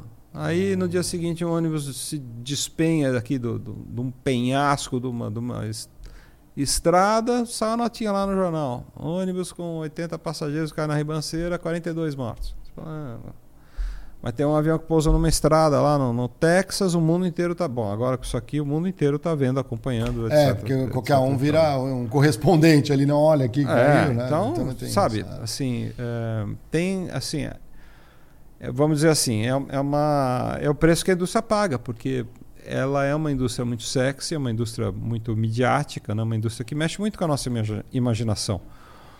Não é natural para a gente subir num tubo de alumínio a 10 km de altura, 1000 km por hora e achar que isso é ok. A gente fica o tempo inteiro pensando, mas por que, que eu estou aqui mesmo? Quanto que pesa esse avião? Pesa 500 toneladas. Mas como é que isso aqui está aqui em cima? né? E como é que eu estou respirando? Como é que os motores não estão explodindo? Como é que... Assim, é, é um desafio à nossa lógica, né? é um desafio às leis da gravidade. Isso aqui pesa meio milhão de toneladas? Sim. E está aqui em cima? Sim, está aqui em cima. E vai voar mais 14 horas e chegar em Dubai? É, vai chegar sem problema nenhum. Tá, bom, ok. Deve ter alguma coisa aqui que eles sabem fazer que eu não consigo explicar. Eu adoro. Quando eu entro no avião, eu fico olhando num, com um olhar de engenheiro, não pelo mecanismo todo, porque ali é a parte, digamos assim, que mais de senso comum, né? A turbina, asas e tudo mais. Eu fico olhando e falo assim, nossa, tem um sistema de ar-condicionado diferente nesse aqui. Como que fizeram esse negócio? Aí eu fico curioso, não dá para ver. Queria ter um, um olho de raio-x, igual o Superman, para olhar para dentro assim. Eu falo, nossa, fizeram um negócio aqui que eu tô vendo, é econômico isso aqui, ó. Isso aí vai, vai distribuir melhor a energia dentro do avião, vai, dar, vai trazer conforto. Olha, pensar um pouco mais nas soluções ali de design para para o pessoal encostar aqui. Olha aqui os passageiros que ficam normalmente na saída de emergência, que o, a poltrona não pode reclinar, eles ganharam um outro tipo de mimo para não prejudicar. Então você vai olhando um pouco da construção, é fascinante, dá para olhar, mas é claro, o pessoal às vezes entra só quer saber quando é que como um teletransporte, né? Olha, eu vou dormir, tomo um remédio, né? Tem muita gente que toma remédio para acordar no Sim, destino. a indústria saber. trabalha com um dado que é 40% dos passageiros têm uh, índices ou níveis diferentes de medo de avião, que vai desde um certo desconforto até o medo pânico. Mas 40% de quem está lá não está confortável em estar lá. Olha só. E outro dado interessante: 16% dos pilotos têm medo. Dos pilotos? Pô, se eu... Não, agora eu, aí então agora... com certeza já viajei com um piloto tem medo. Espero que o copiloto não tenha, então. Mas medo não é defeito. ah, não, medo não é. Não, não mas é até bom, né? Ele, Gera ele prudência. fica atento, né? É, fica Gera atento. prudência. Mas ele tem, tinha um comandante de uma companhia aérea que toda vez que ele acelerava, ele tirava a mão e falava: Tá tudo bem aí? Todo mundo olhava e falava, tá, tudo bem, comandante, pode ir. Aí ele acelerava de novo. Então, esse é um caso famoso de um comandante de uma companhia aérea brasileira. Mas tem uma história que você está falando a respeito de entrar e ver as coisas que estão lá dentro, que eu adoro. O nosso uh, grande ministro Antônio Delfim Neto, ah, uma vez perguntaram para ele, né, ministro, o senhor tem medo de avião? Ele falou, não, não tenho medo. Porém, toda vez que eu entro no avião, eu sento, começo a olhar as coisas lá e começo a pensar o seguinte: puxa, e pensar que todos os sistemas, peças e conjuntos que estão aqui dentro estão aqui dentro colocadas pelas empresas que deram a menor oferta e o custo mais barato. Aí eu fico um pouquinho assim. Mas é típica visão de economista, né? É verdade, mas é verdade. E, e, mas não é assim que funciona, né? É, é. Que é, é, que é um comentário muito saboroso, assim, né? E, Na part... média eu diria que ele está certo, mas é que mas tem muita não. coisa muito específica ali é, que claro, você, o barato sai caro, né? Não, e outra, assim, não tem indústria que, que uh, estabeleceu níveis de excelência, de confiabilidade, de segurança uh, comparáveis à aviação. Bom, eu acabei de falar, tem avião de 80 anos que continua trabalhando que, outra, que outro tipo de máquina com 80 anos continua na ativa? Nem, nem gilete, nem barbeador de lâmina, já, assim, você não usa por esse é tempo, né? Você usa um liquidificador de 80 anos? Não, pouco provável. Mas você voa num avião de 80 anos. Como eu estava falando, passou em cima da minha cabeça faz três dias. Ah, então... Ah, no, no, quando a gente pensa em, por exemplo, em eletrodoméstico, tem um certo nível de obsolescência, próprios veículos têm um pouco disso também. Se é que não tem um pouco o fetiche pelo design, aí o pessoal quer mudar, né? Você não quer andar. Hoje é ou é vintage, né? Que é uma coisa mais clássica, né? Tô usando ó, um carro antigo, tem isso. Mas é, não tem. Hoje a gente vê que as coisas têm um pouco dessa do, do mecanismo de obsolescência para, obviamente, o pessoal comprar. Na aviação, é, talvez ocorra de outra forma. Quando a gente olha as grandes empresas, os grandes fabricantes, Embraer, Bombardier, Boeing, você ainda vê uma veia de fazer algo realmente duradouro e com precisão? Absolutamente. No, o conceito de obsolescência programada, né, é. que vale para algumas indústrias, não se aplica para a aviação. Você tem que fazer o melhor projeto possível né? e ainda trabalhar com o melhor departamento comercial possível para fazer com que esse projeto, que é matador, consiga ter sucesso nas vendas, porque aí entra a geopolítica, a competição, o governo que proíbe, que cancela, tal. Então, essa, a indústria dos fabricantes é um universo muito fascinante. Né? E a gente tem que dar graças a Deus, porque o Brasil faz parte do seletíssimo grupo de países que desenvolveu sua indústria aeroespacial própria, reconhecida no mundo inteiro. O Embraer, né? é, um colosso, Embraer é um colosso é. que faz aviões maravilhosos e assim. E a gente realmente tem que encher o peito para falar, porque assim é um clube seleto Uh, a Embraer mata pau com alguns produtos que são líderes mundiais na sua. Ah, só para você ter uma ideia, há três anos o jato executivo mais vendido no mundo é o Embraer. Quem diria? É. é. E eu vi o primeiro jato executivo que a Embraer fez sair do hangar. Não tem nem 20 anos. Em 20 anos os caras foram de zero a líder mundial em vendas num projeto 100% nacional. Tudo bem, o motor internacional. Claro, tem componentes do mundo inteiro, né? Mas assim. Tem, é. Mas, poxa, né? quantos países no mundo podem falar isso? É. Né? E é uma indústria absolutamente fascinante. Mas não tem essa de obsolescência programada, não. Você faz o melhor projeto possível. E o que torna uma aeronave obsoleta, na verdade, é, é o surgimento de aeronaves mais modernas, de tecnologias mais avançadas, e, e essa área ela cresce é, ela avança tecnologicamente numa velocidade estonteante. Novas ligas metálicas, novos sistemas de propulsão, está vindo aí o avião a hidrogênio, o avião elétrico, as novas mobilidades de transporte aéreo, que são as mobilidades urbanas. Então você vai ter essas, essas não dá para chamar de avião, mas essas esses veículos, né? Como o IVE aqui, o EVE, né? Que da, o IVE da Embraer, assim, que vão decolar verticalmente de grandes urbes e voar até 150, 200 quilômetros com motores elétricos, excelentes vizinhos, fazem pouquíssimo ou nenhum barulho, né? Porque é tudo elétrico, né? Não tem motor explosão, é tudo são super drones, né? Levando três, quatro pessoas, às vezes até autonomamente, sem piloto, pilotados à distância ou programados. Então, assim. perto de aeroporto vai agradecer bastante, né? Mas aviões grandes elétricos ainda está remoto ou não? Grandes ainda vai levar um tempinho, mas é. a eletrificação da aviação é uma tendência irreversível. Muito a aviação, é, pequenos, eu acho avião. Que não, não é, os aviões vão ficar também híbridos, né? Você vai ter alguns aviões que vão decolar, explosão, cruzar com motores elétricos, vai ter um Sim, vai ter um de passagem. Tem coisas incríveis vindo aí. Hidrogênio estudei bastante também ali, seria legal. Tem outros riscos, mas dá, dá sim. É sim, estão trabalhando. É que é, eu diria o grande custo na aviação é o combustível, né? Não tem como. Ainda é. Ainda é. E o combustível não renovável, né? Que é a matriz energética da, da indústria a gente não produz no Brasil, né? A gente importa, se não me engano, esse combustível, né? Ou... Não, a gente tem, tem, produção, né? É que, enfim, a gente tem uma política de Estado muito nefasta, né? Em, que defende a produção do combustível em detrimento do, de quem o consome. Então, as companhias aéreas do Brasil pagam o combustível mais caro do mundo. Nossa, Aí você fala, ah, por que, que não tem empresa aérea low cost no Brasil? Ué, se eu pago o combustível de aviação mais caro do mundo, como é que eu posso ter custo baixo? Como é que eu posso ter tarifa acessível se o combustível, que é 40% do custo de uma companhia aérea, é o mais caro do mundo? Me explica. Então, quando a gente vê agora essa coisa do governo exigir passagens de 200 reais, ou voo a Brasil, cara, vamos jogar Dá limpo. contrapartida, né, do é, outro vamos lado. jogar limpo. É. Não precisa de nada disso.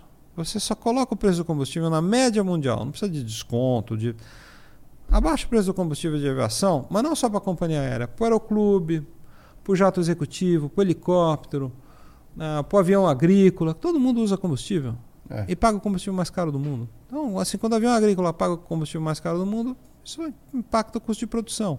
Quando o helicóptero que vai salvar o pessoal na enchente, no, no, no, no incêndio, etc., está consumindo o combustível mais caro do mundo. Do mundo. É. Né? Então, assim, a aviação no Brasil não decola porque o Estado brasileiro é aquele médico que quer ajudar o paciente, mas na hora que vai visitar o paciente na cama, pisa no tubo de oxigênio, fica lá pisando. É. Tira o pé, rapaz. Não precisa de subsídio. Coloca o preço do combustível na média mundial, não é esmola. Coloca o combustível Sim. na. Assim, aí tem os outros fatores que também acabam com a nossa aviação. Uma infraestrutura arcaica e que onera as operadoras de uma maneira brutal, que o público em geral não, não, não consegue perceber. Né? As, aí entra em tarifas nas passagens ah. e tudo mais. E uma outra coisa que é bizarra que é a judicialização. É, 90% de todas 90%, não é 9%, 90% de todas as uh, ações movidas por passageiros contra transportadoras aéreas, contra empresas aéreas no mundo estão num país só. Nossa. Você sabe que país que eu estou falando, ah, né? Lógico. É. Então, agora as companhias perderam a paciência e elas começaram, por exemplo, a abandonar alguns mercados. Porque todo voo que chegava nessa cidade, 30, 40, 50 passageiros entravam na justiça contra a companhia aérea. O que, que, são as principais reclamações? É? Qualquer coisa. Ah, fui maltratada pela, pela moça em solo. Ah, minha bagagem chegou com risco e não tinha. Ah, o voo atrasou 15 minutos e eu perdi o batizado do, do meu neto. E virou uma indústria. Virou uma indústria. Não, então, é assim, é, é, é um conluio de advogados espertalhões com juízes venais, com passageiros de má fé. Com a vingança, as companhias aéreas brasileiras passaram a reduzir ou simplesmente pararam de voar para alguns destinos. No, no, no, direito do consumidor é igual ao direito do trabalho, você tem a inversão do ônus da prova. Quem tem Sim. que provar é a empresa porque ela tem então ela tem que se blindar. Aí você vai fazer o que? Um, um scan da mala que riscou. Você vai falar assim: não. você está viajando por quê? Você vai pegar um motivo, não, para o batizado do meu neto, tá? Então saiba que você pode chegar atrasado. Não, não, não. Quem paga aqui é a companhia aérea. É o único país do mundo em que a companhia aérea é obrigada a pagar todos os custos por problemas meteorológicos. Então você vai voar para o aeroporto, o aeroporto fecha porque está chovendo, porque está. Sim, tá assim. O avião desvia, né? quem, quem, quem banca a conta no mundo inteiro Paciência, aconteceu. No Brasil, companhia aérea. Então, só para você ter uma ideia, a Latam, isso que me falou foi o Jerome, o presidente da Latam, uhum. me disse o seguinte: Panda, de cada passagem que eu vendo, 20 dólares eu reservo para pagar judicialização. Nossa, de cada mano. passagem vendida. São 100 reais perdidos por passagem vendida para pagar custo de judicialização. Na, na é Justiça do Trabalho, eles é, implementaram na última reforma ali uma, uma sucumbência. Né? Então, quando você entra com uma ação, mesmo com ônus da, inversão do ônus da prova, que até aí eu acho que é ok, mas pela má fé, então você tem uma sucumbência. Né? Se o juiz vê que você não está fazendo aquilo porque realmente né, é indevido, você que tem que pagar a empresa. Precisava ter alguma coisa assim para combater a má fé. Né? Porque, mas, a, assim, é. mas a má fé é a coisa do Macunaíma. É um traço cultural do brasileiro. Somos um povo de má fé. Caramba. O, o dava para. É, porque aí vai, vai, vai, afundando, né? A indústria começa a ficar pouco competitiva. Aí todo mundo perde, né? Sabe qual é o país que tem menos advogados no mundo? Japão. Ah, mas lá também, dependendo da condenação, o Carlos Gon lá da Nissan, que eu diga, né? Dependendo, você não tem nem direito a um julgamento justo, né? Dependendo. Não, não. Não, eu, eu discordo. É. É, um, é. um, país em que a sua palavra e os valores morais e éticos é, fazem com que você possa prescindir de advogados verificando contratos. Colocou seu nome? Está colocado. Dá um exemplo. Um avião da JAL caiu em 1985. Uhum. Matou 524 das 528 pessoas a bordo. O maior desastre ocorrido com um único avião. Foram ver o que, que tinha causado o acidente. Foi um problema técnico provocado por uma falha de manutenção.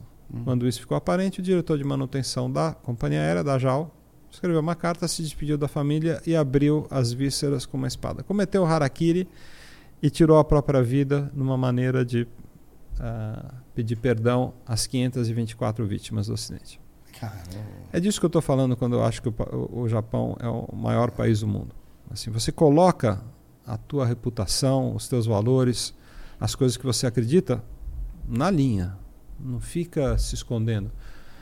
Nós estamos num Brasil em que, em que empresas que, que assinaram é, é, Sim, acordos de. Acordos de, leniência agora estão pedindo dinheiro de volta. Perdoado. Ah, assim, isso aqui não é sério, cara. De Gaulle, com devido respeito, nasci, sou orgulhosamente brasileiro, do bairro do Ipiranga, aqui em São Paulo, mas De Gaulle acertou na mosca. Isso aqui não é um país sério, cara. Não é um país sério e jamais será. E vamos pagar o preço por isso. Já estamos pagando. Já estamos pagando. Já, já estamos pagando. pagando. Então, assim, a minha geração está destroçada. A, nossa geração está destroçada, cara. Os nossos sonhos todos foram fraudados por, por, um governo que destruiu os meus sonhos, que destruiu o meu negócio, que aumentou os impostos, que diminuiu o nível de, de, de atividade econômica, que você, acabou com esse país, está acabando com esse país. No, nos primeiros mandatos lá atrás do Lula, você chegou a aconselhar lá, não, também no, na, nos comitês das. Não lembro em que contexto, mas se não me engano, minha memória é boa, mas eu tô, pode ser que esteja falhando. Vocês tentaram também mostrar as perspectivas da aviação brasileira, o que, que dava para melhorar? É, eu, tive, mercado, eu tive né? contato direto com ele. Ele me chamou para o Instituto Lula. tive em duas ocasiões com ele, eu, ele, o filho dele. Ele me pediu né, que eu fizesse uma exposição sobre aviação, eu fiz. E agora, ao tomar posse nesse governo, eles me chamaram para participar do governo. Eu fui lá conversar, né, e o, o para assumir um, a presidência de, um, de um, uma estatal do setor. E aí o, o, o, ministro de Portos e Aeroportos na época, Márcio França, ele falou, olha, né, enfim, assim, teu nome foi muito bem indicado, né? E como é que é? Eu falei, olha, ministro, assim, eu sou eu vou ser muito franco com o senhor, acho que ideologicamente nós estamos em espectros opostos. Assim, eu sou um cara pró-mercado, a favor da diminuição do, do, mercado em qualquer circunstância, o mercado, o, o, do, do, do, perdão, do, governo, do, uhum. do, Estado, né? Deixa claro. É. Eu sou a favor da diminuição do Estado. O Estado tem que ser o menor possível. Ele tem que trabalhar nos setores essenciais da atividade econômica. Todo o resto tem que ser no setor privado, que ainda que não seja perfeito, uhum. é melhor. Então, eu acho que tem que ter um Estado pequeno, eficiente, trabalhando em prol da população a visão do senhor e do partido vencedor das, das eleições é para um Estado maior. Mas eu acho que democracia, justamente, ela, ela triunfa quando pessoas que têm pensamentos diferentes Consegue, dão as mãos é. em prol de um bem comum. E qual que é o bem comum? A democratização do transporte aéreo. Se eu se efetivamente eu vier trabalhar consigo, né, senhor ministro, eu acredito que ao final dessa gestão nós podemos levar para casa a sensação do dever cumprido se a gente entender que a gente contribuiu para a democratização do transporte aéreo. Se hoje vão 100 milhões de pessoas no Brasil, quem sabe daqui a quatro anos a gente vai ter 200, 250 milhões de viagens feitas dentro do Brasil. Uhum. É perfeitamente possível, desde que a gente tome as medidas necessárias. E quais seriam? Aí fiquei mais uma hora dizendo quais são. Uhum. Né? Fiz lá uma lista de cinco coisas que podem ser feitas da noite para o dia e que não dependem muito de investimento, dependem mais de tomada de decisões que barateiam os custos básicos da indústria né? uhum. e que fazem com que o preço das passagens caia. Com preços menores, mais brasileiros podem voar e brasileiros podem voar mais frequentemente. Só para você ter uma ideia, a gente faz uma viagem, na média, né? a gente faz uma viagem a cada dois anos. Uhum. Né? E nos Estados Unidos, o americano, na média, faz uh, quatro viagens por ano. Caramba. Então você tem aí. Sim, o americano médio, a gente às vezes acha assim, não, ele está viajando. Né, uma boa, não, às vezes é uma empresa de baixo custo, é uma ah, perninha. Vocês falam assim, ah, para comparar Brasil com os Estados Unidos. Tá bom, vamos comparar Brasil com o Chile? Hum. O Chile faz 1,2 viagens por ano. Olha só. A gente faz aproximadamente meia viagem por ano. A gente tem aí 230 milhões de pessoas fazendo 100 milhões de viagens. Então, assim, num, comparando alhos né, com, com uhum. alhos também, né? Você fala, ah, comparar o Brasil com os Estados Unidos, é um povo que tem uma renda per capita muito maior. Tá bom, ok. Mas fatorando tudo isso e comparando com o Chile, que é nosso vizinho praticamente, por que, que o chileno voa mais do que o dobro que o brasileiro? Porque é mais barato voar no Chile. Por que, que é mais barato? Porque o Estado entendeu que são necessárias tomar algumas medidas para baratear os custos da indústria. Né? Não é assim. E eu fico furioso quando o pessoal vira e fala assim: ah, o empresário é ganancioso. Quando esse governo assumiu, falou: nós vamos abrir o mercado brasileiro, as empresas low cost do mundo inteiro virão para cá e vamos acabar com essa farra do empresário brasileiro que cobra muito, entrega pouco. Tá bom, abre aí. Abre aí para o empresário do mundo inteiro vir aqui pagar, encher o tanque do avião pagando o combustível mais caro do mundo. Você acha que as empresas aéreas de baixo custo da região, não vou nem falar do mundo, mas uhum. da região, já não estudaram vir para o Brasil? Com certeza. Claro que estudaram. É o maior mercado da América Latina, Latina e o mercado que tem o maior potencial de crescimento da América Latina. Por que, que elas não vêm? Fazem conta. Fala, peraí, não dá para ganhar dinheiro pagando o combustível mais caro do mundo. Não dá para pagar o dinheiro voando no espaço aéreo completamente congestionado, porque o Brasil não investe na, na, na infraestrutura de controle, de gestão de transporte aéreo. Que, quanto tempo você acha que leva para voar hoje da ponte aérea de Congonhas para o Santos Dumont? Você sabe, você voa bastante. Quanto tempo leva? Meia hora, nem não. isso. Um pouco. 50 minutos. Ah, de perna, de ponta a ponta, sim. É. 50 Você minutos. entrar e sair do avião Quanto é tempo isso, é. levava no Electra, no eletrão da ponte aérea de hélice? Nem, nem, nem, nem. 50 minutos. Ah, é. E por que, que num jato Airbus 320, Embraer ou, ou Boeing, que voa quase que o dobro da velocidade do Electra, por que, que continua levando 50 minutos para voar de Congonhas para Santos Dumont? Porque não tem gestão de tráfego aéreo. Ele fica dando volta. Já está entupido lá em cima. Por quê? Porque não compraram radar, não investiram, não criaram novos caminhos nas aerovias. Por quê? Porque é a gestão do Não abriram outras pistas. Não... Santos pista- Dumont não dá, né? Mas, é- não, mas não- é gestão de tráfego aéreo. É gestão de capacidade de transporte nas aerovias que tem no céu. Tudo tocado, investido, cuidado, treinado como nos anos 70. Então, se um avião que pode fazer. para olhar esse. Então, as- se um é. avião que pode fazer a viagem em 30 minutos leva 50, quem é que paga a conta desses 20 minutos a mais que o avião está voando? Quem é que paga a conta? O passageiro, a companhia aérea. Então, assim, o buraco, ao contrário dos aviões, ele fica mais embaixo. E a aviação não consegue subir enquanto você não cuidar desses buracos aqui. Infraestrutura, assim, é- ela encarece brutalmente. Quando eu estava na Azul, por exemplo, a gente voava para uma cidade da Amazônia, Aham. quebrou o raio-x do aeroporto. O aeroporto fechou. Tá de brincadeira. É, não tem que fazer Aí não tem, mas não tem protocolo? Faz revista. Não, mas ah, não, não pode, porque está sem raio-x, não pode dar embarque.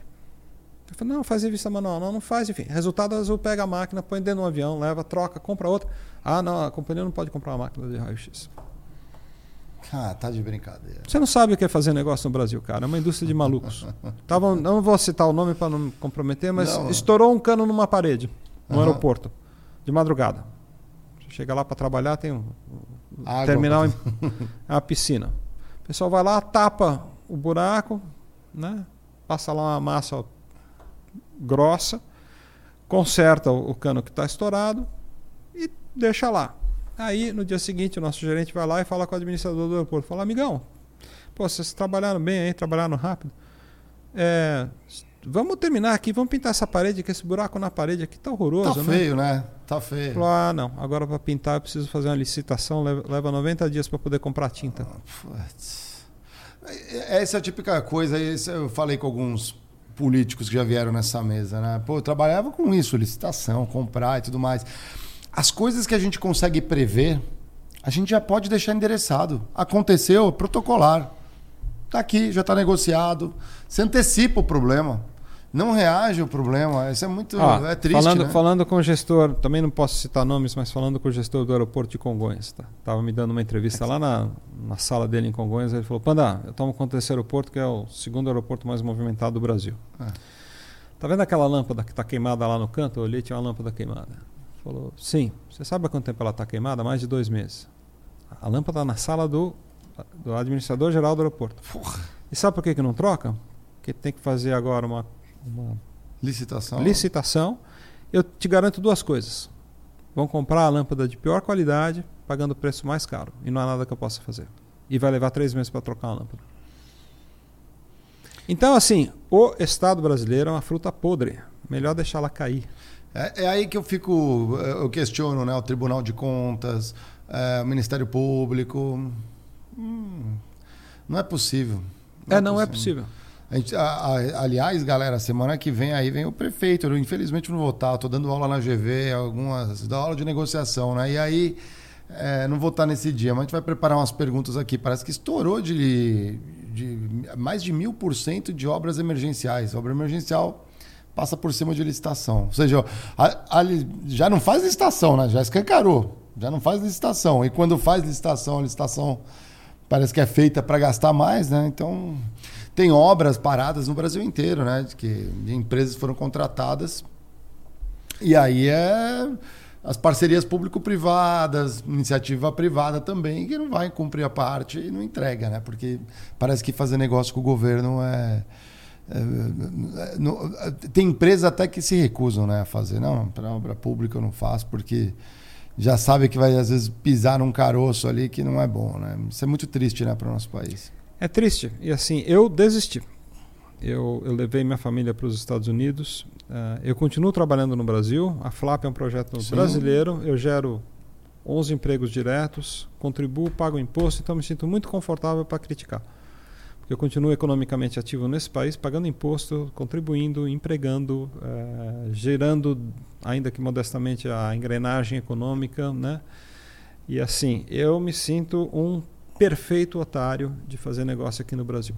Porque chova ou faça sol, 40% do que eu ganho vai para Brasília.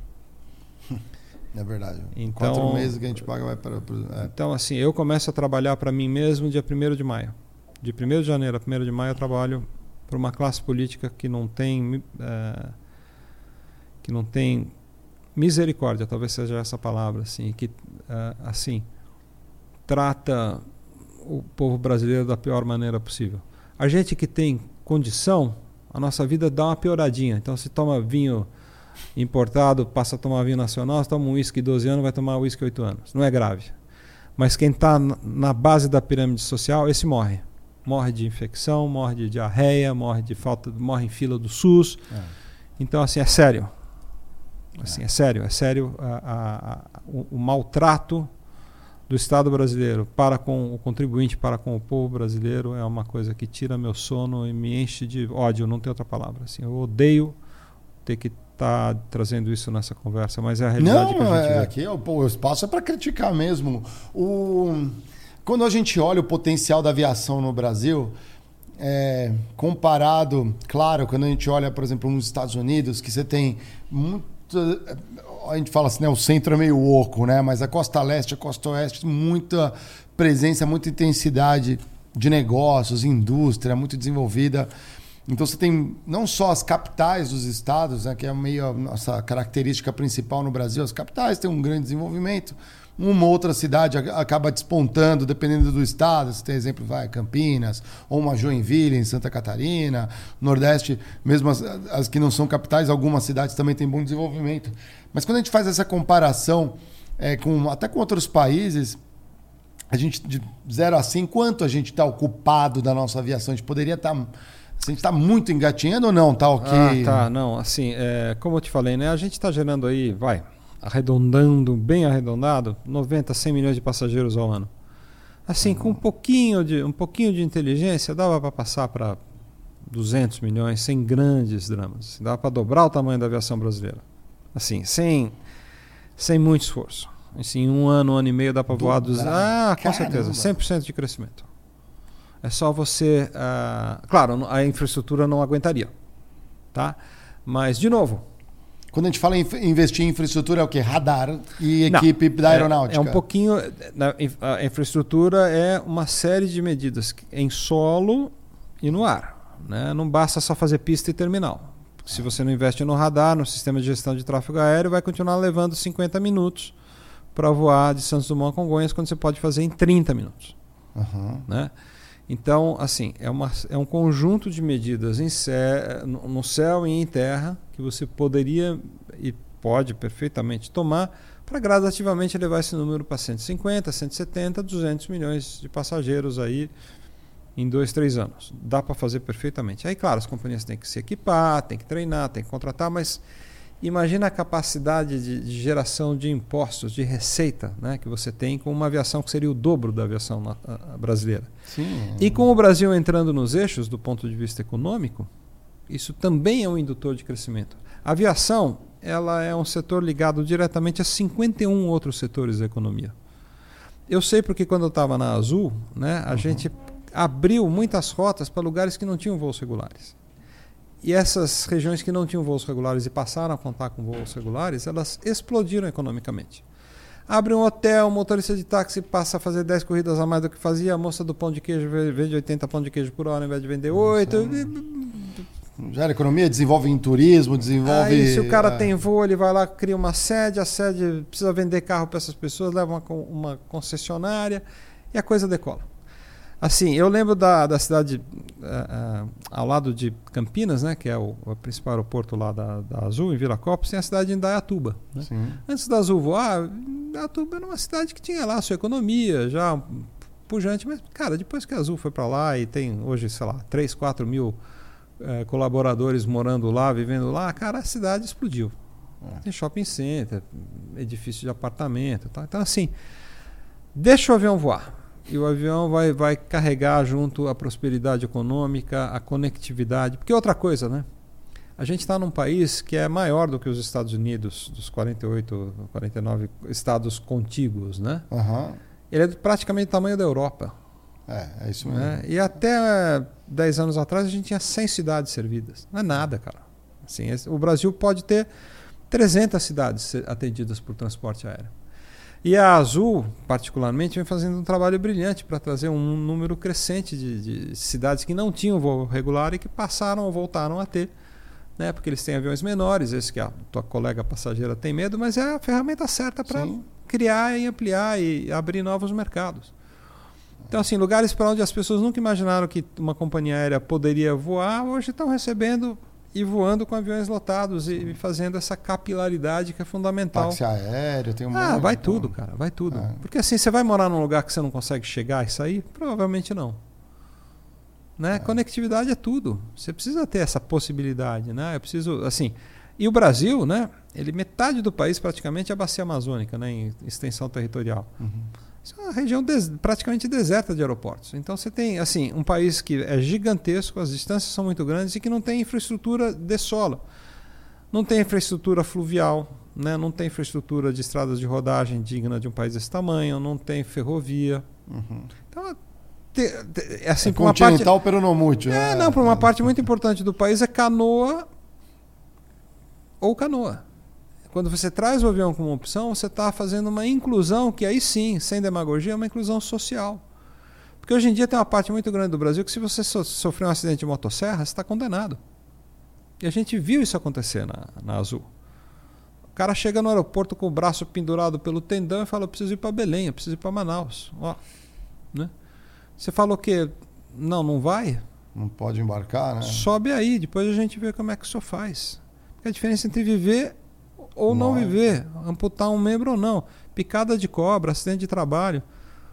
É. Então, assim, a aviação tem um papel magicamente importante na, na sociedade brasileira. E ela é maltratada pelos estado, pelo Estado brasileiro, pelos governos, sucessivos governos brasileiros, que têm uma visão deturpada, distorcida dos empresários de aviação, que acham que são um bando de posudos, de, de, de aproveitadores do povo brasileiro. E não é. Assim, a gente as companhias aéreas têm que cobrar caro devido a essas ineficiências, judicialização, leis trabalhistas antiquadas, custos, eh, esses custos diretos de operação que não tem explicação, combustível mais caro do mundo, infraestrutura que onera demais a operação. Tem alguma característica? Eh, eh, eu pergunto isso porque tem alguma característica? Você falou, por exemplo, a questão, sei lá, leis trabalhistas. O modelo de trabalho do brasileiro é muito diferente por conta, sei lá, da CLT e tudo mais, de outros países do mundo, quando adaptado para a aviação? É, ele, ele, é, ele é um modelo. Ou é mais do sindicato que faz a pressão, talvez? Ele é um modelo arcaico. Assim, as leis trabalhistas, elas são unilateralmente favoráveis ao empregado, né? E justiça não é isso, né? Justiça não é você pressupor que o empregador está sempre errado, né?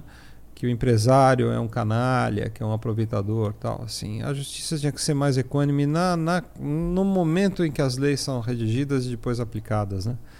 Então você vê que a, a, a, justiça trabalhista, de maneira geral, ela, ela, ela já parte do pressuposto que o empregado vai ter quase sempre razão e, e ela, no caso da aviação, ela tem alguns entraves que diminuem a produtividade, né? sobretudo de algumas atividades. Então, assim, você vê que coisa ridícula, né? Por exemplo, hoje em dia com a Latam, uh, uh, tem tripulações que podem sair de Guarulhos e voar até certos pontos da malha da Latam se os pilotos forem chilenos, porque as leis dos pilotos chilenos permitem que eles façam os voos.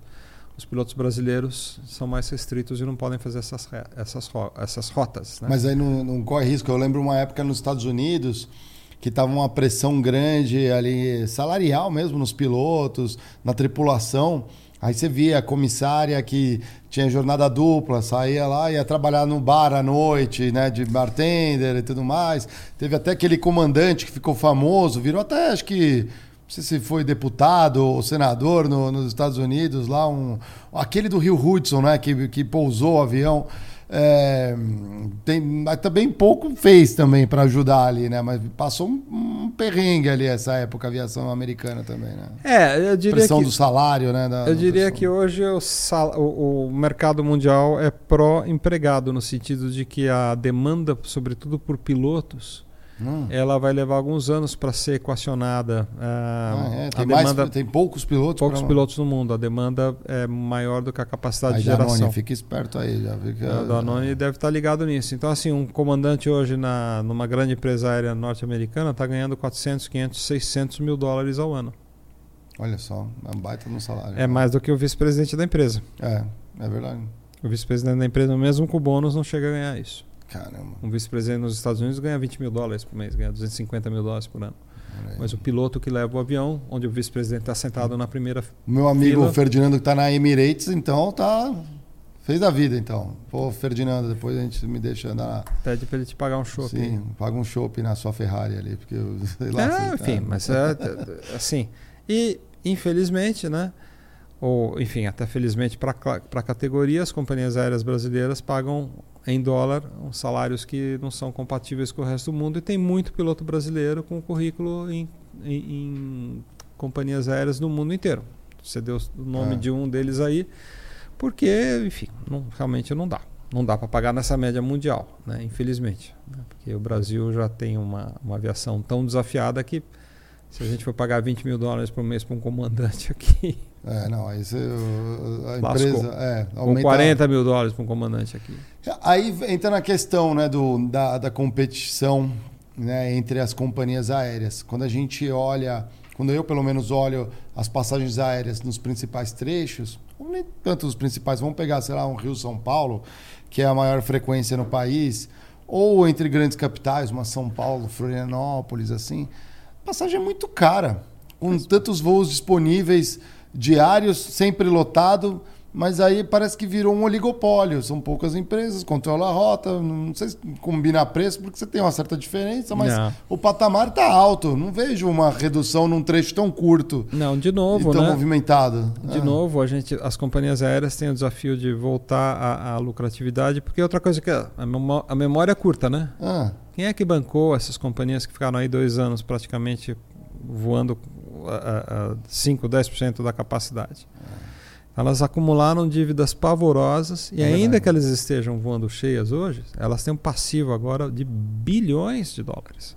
É. A Gol está devendo 20 bilhões de dólares. Deu ruim na, já na Bolsa Americana. 20 né? É. bilhões. É não é mi, é bilhões de dólares. É um dinheiro muito sério. Né? E o Brasil não apoiou, não, não, não facilitou para nenhuma companhia aérea. Ao contrário de vários países que criaram linhas de crédito, Sim. que uh, aboliram por um período uh, impostos, que enfim facilitaram o Brasil. Acho que ali o governo Bolsonaro na época podia ter feito uma coisa melhor? Ali, não fez nada. O nosso ministro lá chegou e falou: deu ruim. EMA, EMA, EMA. Mas aí não abre campo para as empresas que tiveram ajuda ou estão fôlego comprar as empresas nacionais se der, se der problema? É um, é um risco. É, né? enfim, o papel do governo. A minha visão é a seguinte: o papel do governo brasileiro não é ajudar especialmente setor nenhum. Uhum. Mas o setor da aviação tem uma importância estratégica. Como é que a gente pode imaginar a nossa vida sem avião?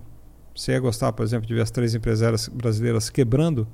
Com certeza não. Você tem planos de ir para Miami ou para Salvador na semana que vem? Falar, puxa, é, tem que ir de ou ônibus? de navio. Ou de navio? é. Ou então esperar que uma norte-americana venha para cá voando sozinha para daí sim cobrar 5 mil dólares uma passagem econômica? Então, assim, a aviação hoje ela, ela é estruturante de uma economia saudável uh, que se conecta com outras regiões do mundo. Então, você tem que ter avião. Né? E vários países no mundo inteiro, inclusive os Estados Unidos, entenderam isso. Mas a melhor maneira de trazer saúde financeira para as companhias é justamente revendo ah, o que faz com que os custos delas sejam tão altos. E uma parte muito importante desses custos depende única e exclusivamente de decisões do Estado brasileiro. E eu quero ser bem enfático ao usar a palavra Estado e não governo, porque governo é transitório, Estado uhum. é uma instituição. É, né? Perdura, assim, é. não, não sou pró-Bolsonaro, nem pró-Lula, nem assim. Eu não, acho que o Estado brasileiro, de maneira geral, nunca entendeu a importância, nunca contribuiu e nunca fez a parte dele para fomentar uma vida econômica, financeira mais saudável para as grandes operadoras do Brasil. Não é, não é coincidência que as companhias que a gente citou anteriormente, Varig, Vasp, Cruzeiro, Transbrasil, todas quebraram. Você acha que todas foram mal geridas? Não, né? Então, assim, pode até ter tido alguns casos em que elas uh, não fizeram a parte delas, mas aí as pessoas me perguntam: ah, por que, que a Varig quebrou? A Varig quebrou porque a Varig estava aberta. Por que, a VASP, por que, que a VASP fechou? A VASP fechou porque a, Va, a VASP estava, esteve um dia aberta. Porque era tão tóxico o ambiente, era a mesma coisa que você entrar num prédio em chamas e falar: por que, que você se queimou? Bom, eu estava num ambiente que ia acabar, como acabou, carbonizando as minhas chances de sobrevivência. Então, assim, sucessivos planos econômicos, instabilidade jurídica, estabilidade financeira, estabilidade é, tributária, flutuação né, do, do, do, das taxas de dólar, mudanças de lei no meio do jogo, inseguranças de, de uma série de. Teve um empresário brasileiro que um dia ele chegou, ele dono de uma companhia aérea. Eu vou falar porque é histórico, não tem. Hum. Wagner Canhedo um dia chegou no final de 92 e falou: Olha, chegou para os donos dos aviões, né, que os aviões são arrendados, chegou e falou: Devo não nego, pagarei quando puder. Não vou mais pagar o, o aluguel mensal dos aviões, o contrato de leasing. Não tenho dinheiro, não vou pagar. E duas semanas depois, 60% da frota foi retomada pelos donos dos aviões que pararam os aviões por alguns dias em Viracopos e depois levaram esses aviões para fora do Brasil. A VASP, que tinha trazido aí quase 30 aviões em um ano, um ano e meio, ficou reduzida de novo aos 30 aviões que ela tinha antes da privatização. Uhum. O que aconteceu depois disso? O preço de aluguel de aviões para qualquer companhia aérea no Brasil explodiu. Ah.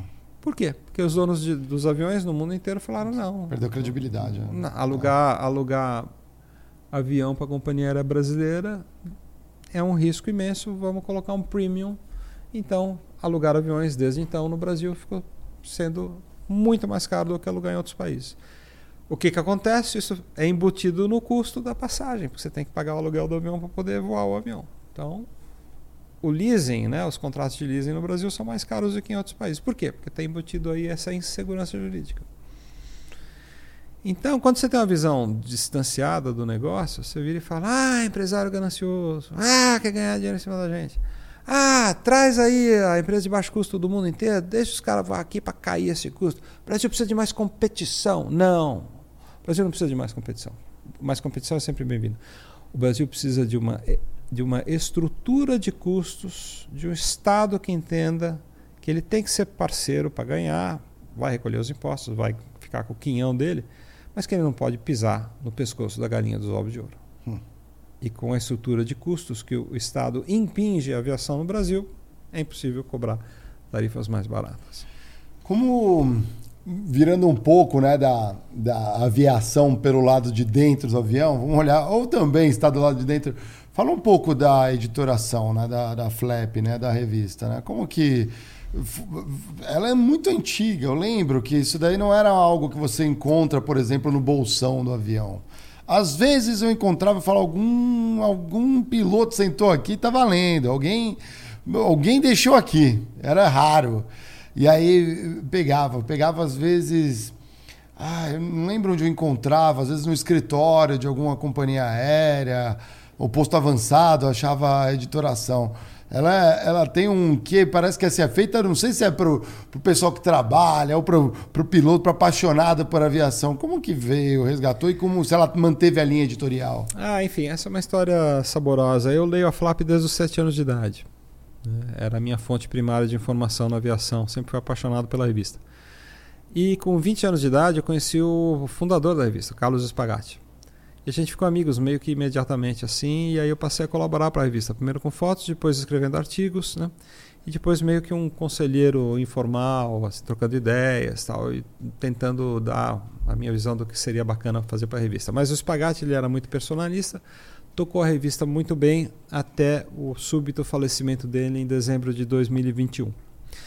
Mas a gente sempre foi muito amigo, muito próximo. E em janeiro Dias depois do falecimento dele, me liga o advogado dele e fala: Olha, o Spagatti deixou todo o acervo histórico e cultural da revista para você. Caramba! Tudo, eu falei tudo. Os modelos, as maquetes, os livros, os documentos, os um e meio milhão de fotografias, a maior coleção de cardápios de companhias aéreas do mundo. Nossa, coleção de cardápios. uma, é, 60 anos, né? A revista, mas revista... quem que ia pensar em colecionar um cardápio? Ele tem a maior coleção, ele tem, ele tem cardápios históricos, cardápio de voo inaugural, voo do Papa, tem cardápio do Zeppelin vindo para o Brasil. Pô, do Zeppelin, caramba. Tá tudo lá. E aí eu fiquei com tudo isso e falei, cara, o que eu vou fazer com isso? Pôr debaixo do colchão? Não dá, né? É. E, mas ele não deixou o negócio, não deixou a revista. Ah. Ele deu a instrução que a revista deveria fechar e os colaboradores serem demitidos. Aí eu falei, ah, não, não quero saber disso não. Eu quero continuar lendo a Flap. Nem que tenha que ser eu a cuidar disso. Aí, enfim, da maneira mais tresloucada possível, preciso poupar os detalhes, mas o fato é que eu me atirei no projeto com corpo e alma e a revista está aqui, mantida a duras penas, mas mantida depois de 62 anos, ela continua circulando. Vai muito bem, obrigado. O maior número de anunciantes em uma revista de aviação no mundo é o da Flap. Que legal. A gente tem um número muito importante de parceiros comerciais que acreditam na força do veículo, na seriedade do, do trabalho, no legado do Spagatti. E a gente deu uma modernizada, claro que tinha que dar na linha editorial, mas a gente acredita que continua fazendo a melhor revista de aviação do, da América Latina. Que legal. Eu acho muito legal ainda a mídia impressa. Eu tenho um pouco. Ah, bom. Eu tenho um lance com a mídia impressa, mas o digital entrou e muito. Estou no digital aqui, né? Isso aqui podia ser uma, uma conversa que era as páginas. Eh, mas é, é perfeitamente possível você conviver. É como é. vinil. Né? Uhum. Ah, vai acabar com o vinil. Não acabou. Né? Aliás, está voltando. Né? É. Agora já tem gente falando em voltar com o CD e tal. Mas enfim. Mas... Ui, CD eu fico triste, porque é. CD você perde a mídia. O vinil não, tá lá. É, então. É. E... Mas é, ela está indo bem. Ela, claro, hoje é multiplataforma. A gente também tem a, a, a Flap Digital, tem as nossas redes sociais, tá no TikTok, enfim. Uhum. Mas é, eu também, eu gosto de papel e tinta. Eu, meu avô, ele trabalhava numa gráfica quando eu nasci. E minha diversão depois de sair da escola era ir lá passar as tardes na gráfica. Então, essa coisa de linotipo, de fotocomposição, de tinta. Usar o contafio. Opa! E eu fui publicitário, diretor de arte, ah, né? Não, tinha então, que ficar vendo. É, eu sou de uma geração em que eu fazia as coisas no guache, no papel, na tinta Ecoline. Meio igual aquela série, o Mad Men, né? Total, assim. Mas, assim, o meu, a minha vida profissional é Mad Men total. Os meus primeiros 25 anos de trabalho é naquelas agências que tinha lambri de madeira, secretária com piteira e, e drinks no final da tarde e o nome da Carrinho pessoa... com bar, né? E, é, o barzinho com rodinha e o nome da pessoa na, na porta. Assim, essa minha vida profissional começou assim. assim. Eu lembro vividamente disso. Assim. Eu trabalhava, sei lá, das 8 da manhã às 2 da manhã todo dia quantidade de pizzas que eu jantei na vida é porque ficava esperando vir a fotocomposição, que depois eu ia fazer o pestap, montar um anúncio, para depois mandar para a gráfica, para chegar de manhã, pegar a prova, corrigir e mandar para a impressão, fazer o fotolito e tal. Hoje eu faço o que 12 pessoas faziam em 72 horas de trabalho, eu faço em 4 minutos e meio no Macintosh. Pá, pá, pá, pá. Esses tempos veio o Washington Oliveto aqui nessa mesa, né? A gente conversou muito dessa parte mais saudosista. Eu não sei se Acho que para mim a impressão que eu tenho aqui é a qualidade dos copywriters, né, do, piorou muito. A gente não, não vejo um... outra profissão. Eu, eu trabalhei é. com Washington, né? Ele somos amigos. Eu conheci minha esposa lá, trabalhando na agência dele na W Brasil. Eu amo ele, é um cara um dos caras mais incríveis que eu conhecia, a despeito de ser corintiano, mas enfim, é um dos caras mais incríveis que eu Verdade, né? Mas graças a Deus eu trabalhei lá em 93, 94, que a gente foi bicampeão paulista e brasileiro. então, Inclusive uma delas em cima do Corinthians. É. Mas enfim, ele não podia falar nada. Mas é, o Washington, ele representa uma geração de ouro da publicidade. E a publicidade mudou demais. Então hoje em dia a, a gente, a publicidade não é mais é, convencimento, não é mais sedução. Publicidade hoje é é um funil né, em que você trabalha com o, o teu chefe hoje é o funil de conversão. É o lead, né? É, tem que ter o lead no então, final. Então, assim, para que ser inteligente? Eu até, eu, eu, até entendo é, quando a gente fala de da publicidade para o imediatismo, para gerar o consumo no digital, eu super entendo. Mas quando a gente fala em construção de marca. Não, esse é o problema. Não tem, assim, não, tem é, não tem, porque, pô, as grandes campanhas que marcam várias gerações, né? Não tem mais. Não tem. E Umas flutuam um pouco, vai. Hoje estava hoje tava vendo o burburinho que deu na campanha do Burger King, porque colocou um ator pornô. Aí o pessoal falando, ah, isso é certo. Isso... Falei, não, estão usando uma estratégia legal, não achei nada de errado. Se ajuda na construção da marca, hum, talvez possa ter um problema, mas por que não? Se a marca é usada, se a marca é isso, não tem um problema. Aí entraram num ponto, ah, mas as crianças. E não sei, eu falei, olha, você é só criança, sabe quem é o ator. É, você sabe que é, assim, tem um problema com a família ali, né? Mas, é, mas a precisa. Criança, né? a, a, criança está no X-Video, pode ter certeza. Exato. Né? Ou, Está na, ou tá na. É. é verdade, é verdade. No digital hoje, você sabe quem é A criança está na Deep Web. É mais que a gente, né? É verdade. Muito mais que a gente. Meus filhos estão totalmente na Deep Web. Assim, eles. E eu, assim, acho isso lamentável, acho isso um horror, mas como é que eu vou impedir? É. Então, assim. É, é mais educação da família para. Minha mulher é judia, meus filhos são judeus. Então, assim, as, as atrocidades que foram cometidas agora, né? No 7 de outubro, a gente não viu, mas eles, mas meus filhos tiveram acesso, têm acesso Caramba, a todos os vídeos que se. É, então. Caramba. É só ir atrás. Você vê o que foi feito lá na, no 7 de outubro. Né? É. E, enfim, aí os caras vêm reclamar que o, o Kid Bengala tá, tá Tá Sim. falando as coisas com duplo sentido? Acorda, cara. Provavelmente seu filho já viu o Kid Bengala em ação muito mais do que você imagina. É. Mas, então, acho que o humor, moral... usar o humor então, na publicidade. Esse, falso também. moralismo, cara, agora é. tem que aguentar. Eu vou falar uma coisa, eu sou de uma geração em que a gente podia ser incorreto. Né? E assim, eu não tenho orgulho de ser incorreto, mas eu sou de uma geração em que a gente era responsabilizado pelas coisas que falava e fazia. Hum. E hoje você é, é atacado simplesmente por pensar diferente. Nós vivemos uma era assim, os arautos, né, os defensores de um mundo mais tolerante, se transformaram absolutamente intolerantes eles por si próprios. Assim. Então a gente vive sendo perseguido, uh, sendo atacado, é uma coisa geracional. A geração dos meus filhos assim me considera um dinossauro porque eu penso do jeito que eu penso e assim. E é uma intolerância. Uh, uh, ó, eu vou falar uma coisa: viver está cada vez mais chato. Assim, e assim, tudo bem. Eu já fiz 60 agora, já estou pegando o meu chapéu e foi ótimo. No regrets, está tudo certo. Adorei viver a vida que eu vivi, mas eu eu olho para o que está vindo aí e falo: ai meu Deus do céu, vai ser essa, essa patrulha, esse policiamento todo, ou todo o resto da, da existência? Ah, Para que eu quero descer. Muito chato.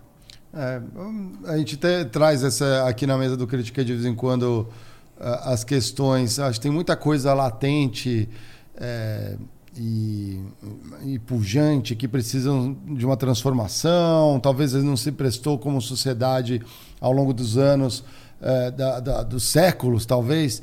Né, foi se mudando, mas aí vem de uma coisa de uma vez, é meio que embala tudo e põe. Sim. Ah, eu casei com uma moça de uma religião diferente da minha, de uma cultura diferente da minha. Já é... foi contrastante, imagino? Na, na, foi contrastante, foi difícil para as duas famílias, para a família dela, para a minha, porque eram são duas famílias muito religiosas, assim.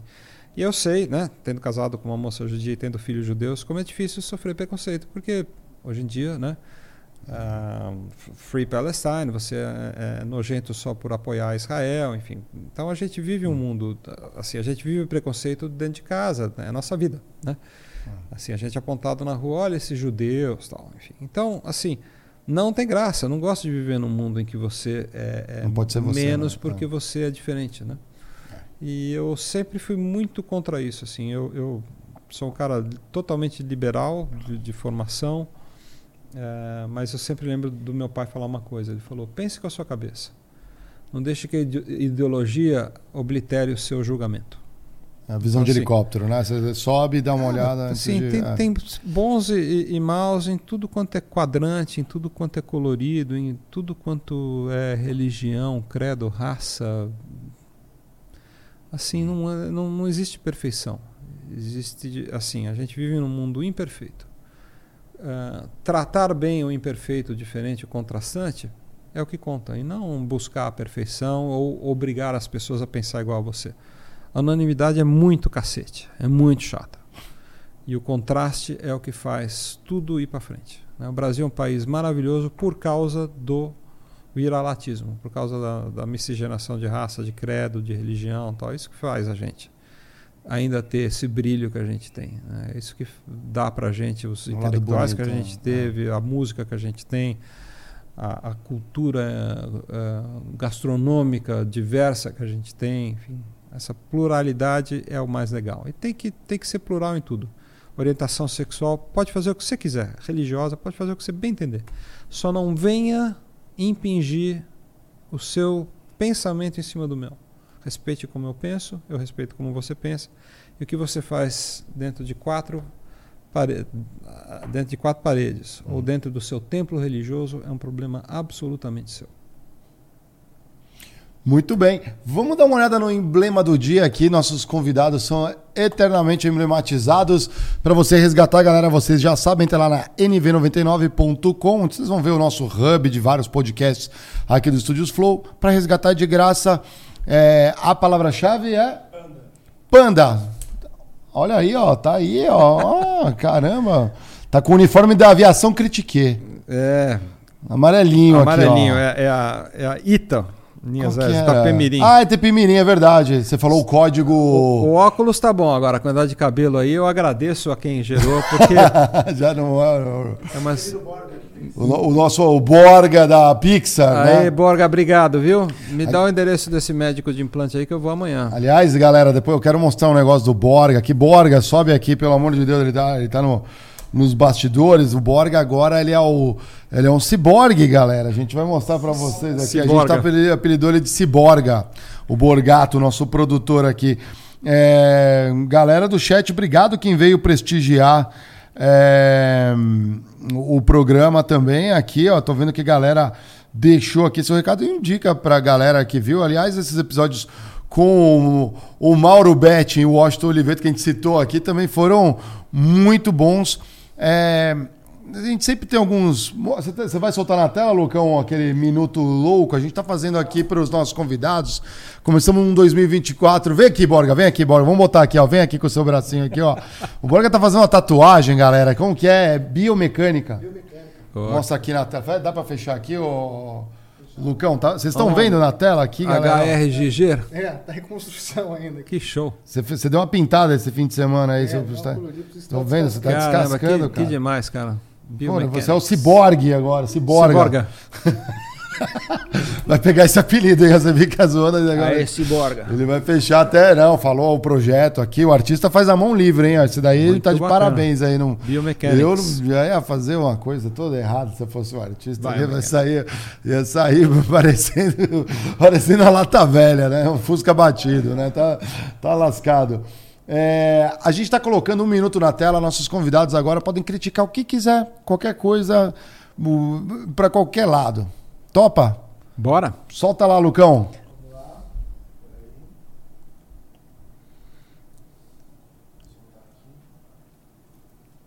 Foi. Pode ir. Criticar? Cara, eu critico a falta de educação. Nada, nada me assombra mais do que um país que não uh, privilegia a educação. O que faz a gente estar tá atrasado, o que faz essas mazelas todas consumirem a nossa capacidade produtiva, geradora de talento, de, de, de sucesso, de futuro bacana para o Brasil, é justamente a incapacidade de promover a importância que a educação tem que ter. O conhecimento, a educação uh, e a, a valorização uh, daqueles valores que são mais importantes para a gente se transformar numa sociedade justa, equânime, em que todo mundo tem o mesmo direito e acesso a tudo que é básico: educação, segurança, eh, saneamento básico, enfim, aquilo que faz uma vida decente. E quando eu penso que os tigres asiáticos, que não eram nada há 30, 40 anos atrás, hoje estão nadando de braçada, eu entendo que isso aconteceu porque eles investiram na educação. Então, se o Brasil fosse meu, eu decuplicava o salário dos professores e transformava eles nas pessoas mais importantes. A educação pode vir a redimir esse país. Sem ela, não tem futuro. Excelente. É... Penso também, educação tinha que ser a maior das prioridades aqui. Né? A gente transforma é, um povo todo, uma nação toda educando bem, a gente. é, quando a Tem gente alguma- o orçamento é um dos mais atingidos no, no país ali dentro. Quando a gente, a gente passa a ter alguma chance. Isso quando não roubam, né? As merendas e né, o material escolar, né? Eu acho que isso é muito triste.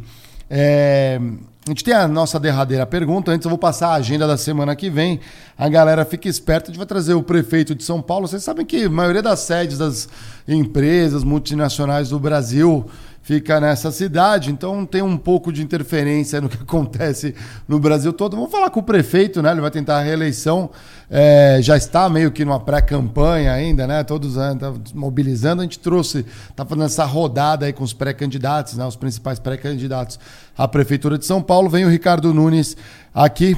Eu já aviso vocês, não vou estar, vou ver se eu deixo uma pergunta ali, até porque o meu bairro ele é um grande exemplo do que não fazer em na cidade.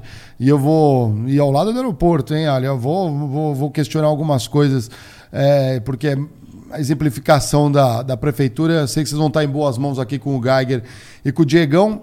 E é, a gente vai trazer o Samidana, economista, também tem um pensamento bem interessante. Vamos ajudar a criticar, ver o lado dele, as opiniões do que ele que concorda ou discorda do que está acontecendo na conjuntura, né? Quero ver, acho interessante, né? Ver aí como a galera vê a opinião sobre o Haddad, né? Substituindo o Paulo Guedes e mantendo muitas linhas, né? da- do próprio Paulo Guedes, né? Até curioso, vamos ver como que o Sami é, ajuda a gente a entender isso. É, é, a nossa última pergunta sempre é a mais reflexiva. A gente brinca, né? Meio que provocações, mas é, não, não critiquei, a provocação é outra. É, Para o Panda, o que é o trabalho? É tudo. A minha vida é trabalhar. É a coisa mais maravilhosa que podia ter acontecido na minha vida. Eh, aconteceu quando eu conectei a paixão à minha capacidade de produzir alguma coisa, de deixar alguma coisa. Então, eu sou uma pessoa abençoada porque eu trabalho com o que eu gosto. O que eu gosto deixa de ser trabalho no momento que eu me apaixono por isso e passa a ser um prazer absoluto, um prazer físico mesmo. Assim, quando eu acordo domingo e sei que eu vou poder sentar no meu computador e produzir com pouco telefonema e pouca interrupção, cara, eu falo, eu tenho uma alegria assim, é, uma alegria profunda mesmo, porque eu eu sou filho de um cara que trabalhou até o dia da morte, assim, até ele trabalhou muito a vida inteira e esse acho que é um é um valor, né, que eu que eu aprendi com ele é que a gente tem que ser sério, a gente tem que ter um propósito, a gente tem que ter uma razão para estar aqui. E não é enriquecer, não tem nada a ver com ganhar dinheiro. Sim. É deixar alguma coisa que você olhe um dia e fale: ah, tá, esse deixou uma contribuição, esse deixou um legado. E eu tento fazer isso na minha área de atuação, né, que é comunicação barra marketing barra aviação, que são minhas paixões. E, portanto, eu me considero um ser humano muito, muito, muito uh, sortudo, muito privilegiado, porque eu todo dia acordo e tenho a oportunidade de trabalhar com aquilo que eu amo. É muita sorte. Que legal. A gente sabe que é não dá para é, trazer as pessoas de volta, mas você acha que na conjuntura, se o João tivesse vivo, o que, que ele olharia isso e ia falar assim, o que, que estamos vivendo, né? Não... Acho que ele diria uma frase que eu adoro, né? duas frases dele que eu adoro. Uma é um provérbio alemão que ele uh, trouxe de volta. Ele falou: Tudo na vida tem fim, menos as salsichas. Tem, aliás, tudo na vida tem um fim, menos as salsichas, que tem dois. Eu adoro essa frase, acho muito engraçado. E a outra que é para encerrar é: Eu não sei o que vem pela frente, só espero que venha pela frente. Ah, muito bom. Com vocês, galera. O Panda, adorei o papo. Sabe já tá intimado quando estiver no Brasil também. Avisa a gente, podemos falar mais de aviação. Tem tanta coisa para falar. Sei que tem boas histórias. Aliás, se deixar as mídias, redes sociais para o pessoal te acompanhar, ou a Flap também. A Flap, eu escrevi 17 livros sobre aviação, então Legal. também tem os livros. Maravilha. Quer deixar suas redes sociais para ser ativo? É, eu tô lá no Instagram, Panda Betting e a revista Flap. Acho que por aí já tem um, Já trilha. tem, ó. Aliás, galera, eu tava vendo aqui, ó, essa edição aqui, ó, um monte de imagens. Deixa eu achar a página certa aqui, ó. Olha isso aqui, ó, imagens históricas da aviação brasileira. Se vocês já pensaram em, em trabalhar, pensou em ser um, um, comandante, um comissário, uma comissária, uma pilota de avião, né? Tem, o Brasil tem várias pilotas aqui que eu vou falar assim, caramba, melhores que os caras, assim. Às vezes tá eu crescendo. vejo o pessoal não repara, eu falo assim, uma situação aqui saiu do normal tem uma tempestade, teve que fazer alguma coisa aqui, olha só como foi suave, não tremeu. Você olha, tá numa rota aérea, você vê o cara voltando pelo outro lado assim, né? Não é tão longe, você vê outro avião todo chacoalhando e tudo mais. Eu falo, nossa, a comandante aqui é boa. É isso aí. Muito bonita. A campanha tá, tá de. Tá, já está intimado a voltar para o Critique. Vamos contar mais histórias. E quiser. quem sabe a gente melhora também a aviação aqui no Brasil. Amém. Cruzando os dedos aqui, ó. Galera, muito obrigado aí. Obrigado por vocês acompanharem na ressaca de carnaval. Até semana que vem. Vamos que vamos. Lucão, solta a vinheta.